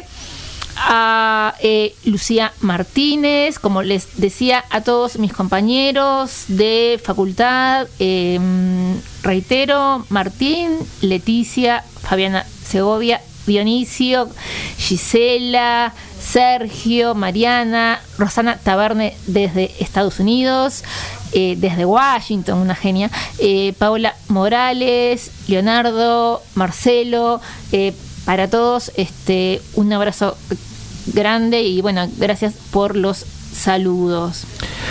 Acá tengo una pregunta que le hacen al chef Piero. Santiago pregunta al chef Piero si puedo ponerle también la clara a la receta o si no, que me conteste qué hago con las claras que me sobran. Los fideos no se parten, dice acá. Sigo, Mm. gracias. Eh, también, eh, un poquito más, ya que estamos, Vamos. Y, para no dejar a nadie afuera. Eh, saludos también a Mirta Carneiro, uh, también, eh, es que en realidad son gente, eh, son personas divinas. También a Lilian de Punta Carretas, eh, eh, a Monse, a Laura Díaz desde Buenos Aires, A Carmen también de Punta Carreta que Pero mandó yo mensajes. tengo acá hoy. también, mencioné. Ah, está. Eh, hoy tempranito. Perfecto. Eh, a Silvia García, a Solange, a Janet, a Magdalena, que debe andar por las playas de Portezuelo, a Lucía Martínez, a Yanaína, a mi sobrina Yanaína, también eh, al, al grupo de eh, familia Suárez, eh, Karina, eh, bueno, Marta, Patricia, Graciela, Palmira, a mi hermana María Noel también, un saludo enorme. Yo también iba a hacer, ¿me permitís un minuto, Vero? Sí. ¿Y ya seguís? Bueno, un abrazo grande también a María Noel, que también cumpleaños, tu hermana gemela. También un ¿Cuánto abrazo grande cumple? que está escuchando. Lo mismo que vos no creo, yo cumple menos, pero seguimos. Un beso, María, después te mando mensaje. También Qué buena este, que sos. quería, eh, Gracias, amiga. eh, quería mandar también queríamos mandar también de dos ventanas al mundo de por Babilónica Radio, que está escuchando a Verónica de Semanario Contestó y dijo Nasser genial. Bueno, muchísimas gracias, Verónica. Seguimos, seguís tú, Vero. Eh, también eh, saludos a los compañeros de la radio que se han comunicado. Eh, algunos ya los mencioné, pero déjenme ver dónde comienza el día de hoy. Bueno, a Luis. Mucha dulzura. Ah, y bueno, es mi cumpleaños, ¿qué querés? A Luis. Sí, también, perfecto. ¿Y a mí? También, ¿Y acá a mí? empiezo. A Giovanna. A Santiago Mampel. A Betina. ¿Y a mí? porque ¿Y a mí? No quiero dejar a nadie afuera. A Laura Peirano, al ¿Y a mí? ¿Y a mí? Piero, y a Pedro, a Fabián, a Giovanna también, ya la, ya la mencioné. ¿A Bruno? A ¿Y a mí? Beatriz. ¿Y a mí? a Beatriz Viveros desde Paraguay. A vos no. A? Laura. Díaz. A Laura Díaz desde Argentina. Eh, a ver quién más. Eh, se me ocurre que eh, debe ser, ¿cómo se llama? Eh. Uh, ¿quién es? De Argentina, me, me parece que es eh, Malandro. ¿Malandra? Malandra. Malandra, Martín Ah, puede ser Martín Malandra desde Argentina. Compañero del último intento ver. también. Buenos días, A ver, ¿qué dice Martín? los estoy escuchando. Ya lo pasamos. Y eso. feliz cumpleaños a Verónica. Mm, Que pase muy lindo. Ya vino, Javier Consul. Gracias, Javier Cónsul. A ver. Javier, Javier me contó que había visto una... claras no se le pueden poner a esta receta, porque si no ya se convertiría en una especie de omelette. Con las claras lo que sí puedes hacer es una omelette sin colesterol, con un poquito de cebolla picadita, algunos trocitos de queso y fiambre, y haces un rico omelette Qué rico. sin colesterol. Muy bien. Gracias por el mensaje y por el saludo al chef Piero y a Pedro. También a Sebastián. A vos no, a Sebastián. Y a Giovanna, y a mí. Y bueno, y eh, a- ay, 15 mensajes no leídos, chiquilines. Y a Ah, mí, bueno, y a mí. Muchas gracias por todos. Ah, a Ge- Gerardo Brañas también, que, que se ha comunicado. A A Polo, Polo. Medina también. Y a mí. El a mí. Mejor no te digo el a mí. Yo no soy, Vero. Me sé. Bueno, entonces eh, decirles que el eh, 17 y 18 de diciembre, recordarles que Jorge Nas- Nasser con su banda Nickel, volviendo a, eh, a tocar, eh, que ya han ya lo han Sala. hecho antes, y, y este, y, y esta vez va a ser en Sala Magnolio. Magnolia, invitamos a todos los oyentes Magnolio, que Magnolio Sala. En al sala. Magnolio. eh, En la calle Pablo de María. Pablo de María 1015. Los invitamos a, eh, a, mm, a Concurrir. concurrir a disfrutar de esta banda de nuestra generación que aún sigue vigente La tuya, tocando. no la mía. Y, claro, sí, obvio que la mía. La tuya, ¿no? Porque no eras nacida. Claro, obvio. Este, mm, eso, eh, los invitamos a que concurran porque es, eh, ha sido y es una banda ícono en nuestro país. ¿Saben lo que significa esto? El circulito, sí, que vayamos redondeando. Redondeen, se va el que Ya lo programa. aburrimos al operador. Sí, así se va el Y a la programa. gente, bueno, Me cierra la frontera lo que pasa, Laura. Me cierra la frontera. Mm. ¿cómo, perdón? Ah, que ahora me voy a Rivera a decirle a tus padres que van a tener el honor de recibirme, así que, que voy a ir. ¿El honor? Laura, una pregunta. ¿Venís en el auto? ¿Manejando vos? No, no, no, Ah, voy está. en avión. Gracias a Dios y a la Virgen. No voy en tren, voy en avión. nosotros. Ah, bueno. Ah, venís en avión, Muy vas a llegar más rápido. Vení temprano porque mira que después cierran todos los comercios acá en la frontera. Bueno, No, pero compren todo, yo quiero ir, que me hagan algo rico. Decir a No tu se puede madre pasar que voy a mal ir. tampoco, Laura. Bueno, bueno, le, nos despedimos. Bueno. Muchas gracias por todos los saludos y disculpen. Mañana la a- repetición del programa, 10 y media. También lo pueden encontrar en Spotify. y ahora viene el momento más esperado. El momento más esperado por la audiencia viene ahora. Si no nos Ay, vemos. la despedida. La despedida. Nos sale, 35 programas. 37, 37. 37, Laura. Bueno, me, me, me confundo Como con mi te, edad, di, como te dijo Nasser, te faltaron tres. En este caso te faltaron dos. Vamos Eh, arriba. ay, qué Vamos. alegría, qué alegría. Ole, estamos ole, hola. haciendo. Vamos. Vamos, vamos, Vero. Bueno, eh, nos volvemos a encontrar el sábado que viene. No sabemos si en vivo, vamos a verlo, porque tenemos eh, distintas actividades plan- planificadas para ese día, pero bueno, se verá. Eh, bueno, que tengan un hermoso fin de semana. No se olviden de votar mañana. Uh, muy importante. Ah, tenemos que votar, no, me vas a acordar. No se olviden de votar. Los que tienen que votar, que no se olviden de votar. Exacto, activos, jubilados, empresas deben, deben, debemos votar en el día de mañana. Y bueno, y que tengan una hermosa semana y muchas gracias por todos los saludos que han llegado. Y Vamos. si no nos vemos, nos escuchamos y nos leemos por, ¿Por dónde? Por la Babilónica Radio en Dos ventanas al mundo. Hasta el próximo sábado y bueno, seamos felices. Exacto.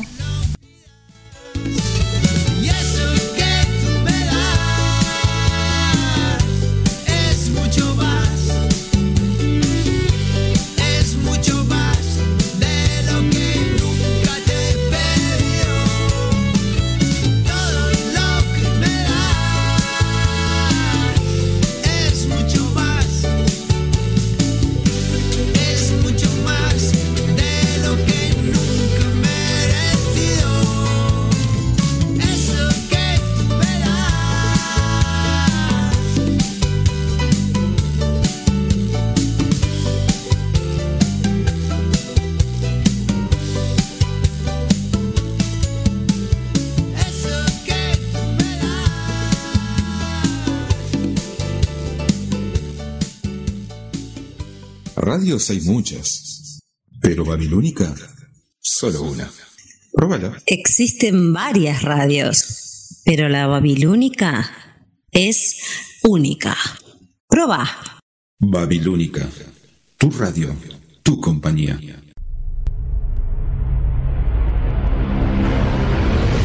Radio. Radio La Babilónica.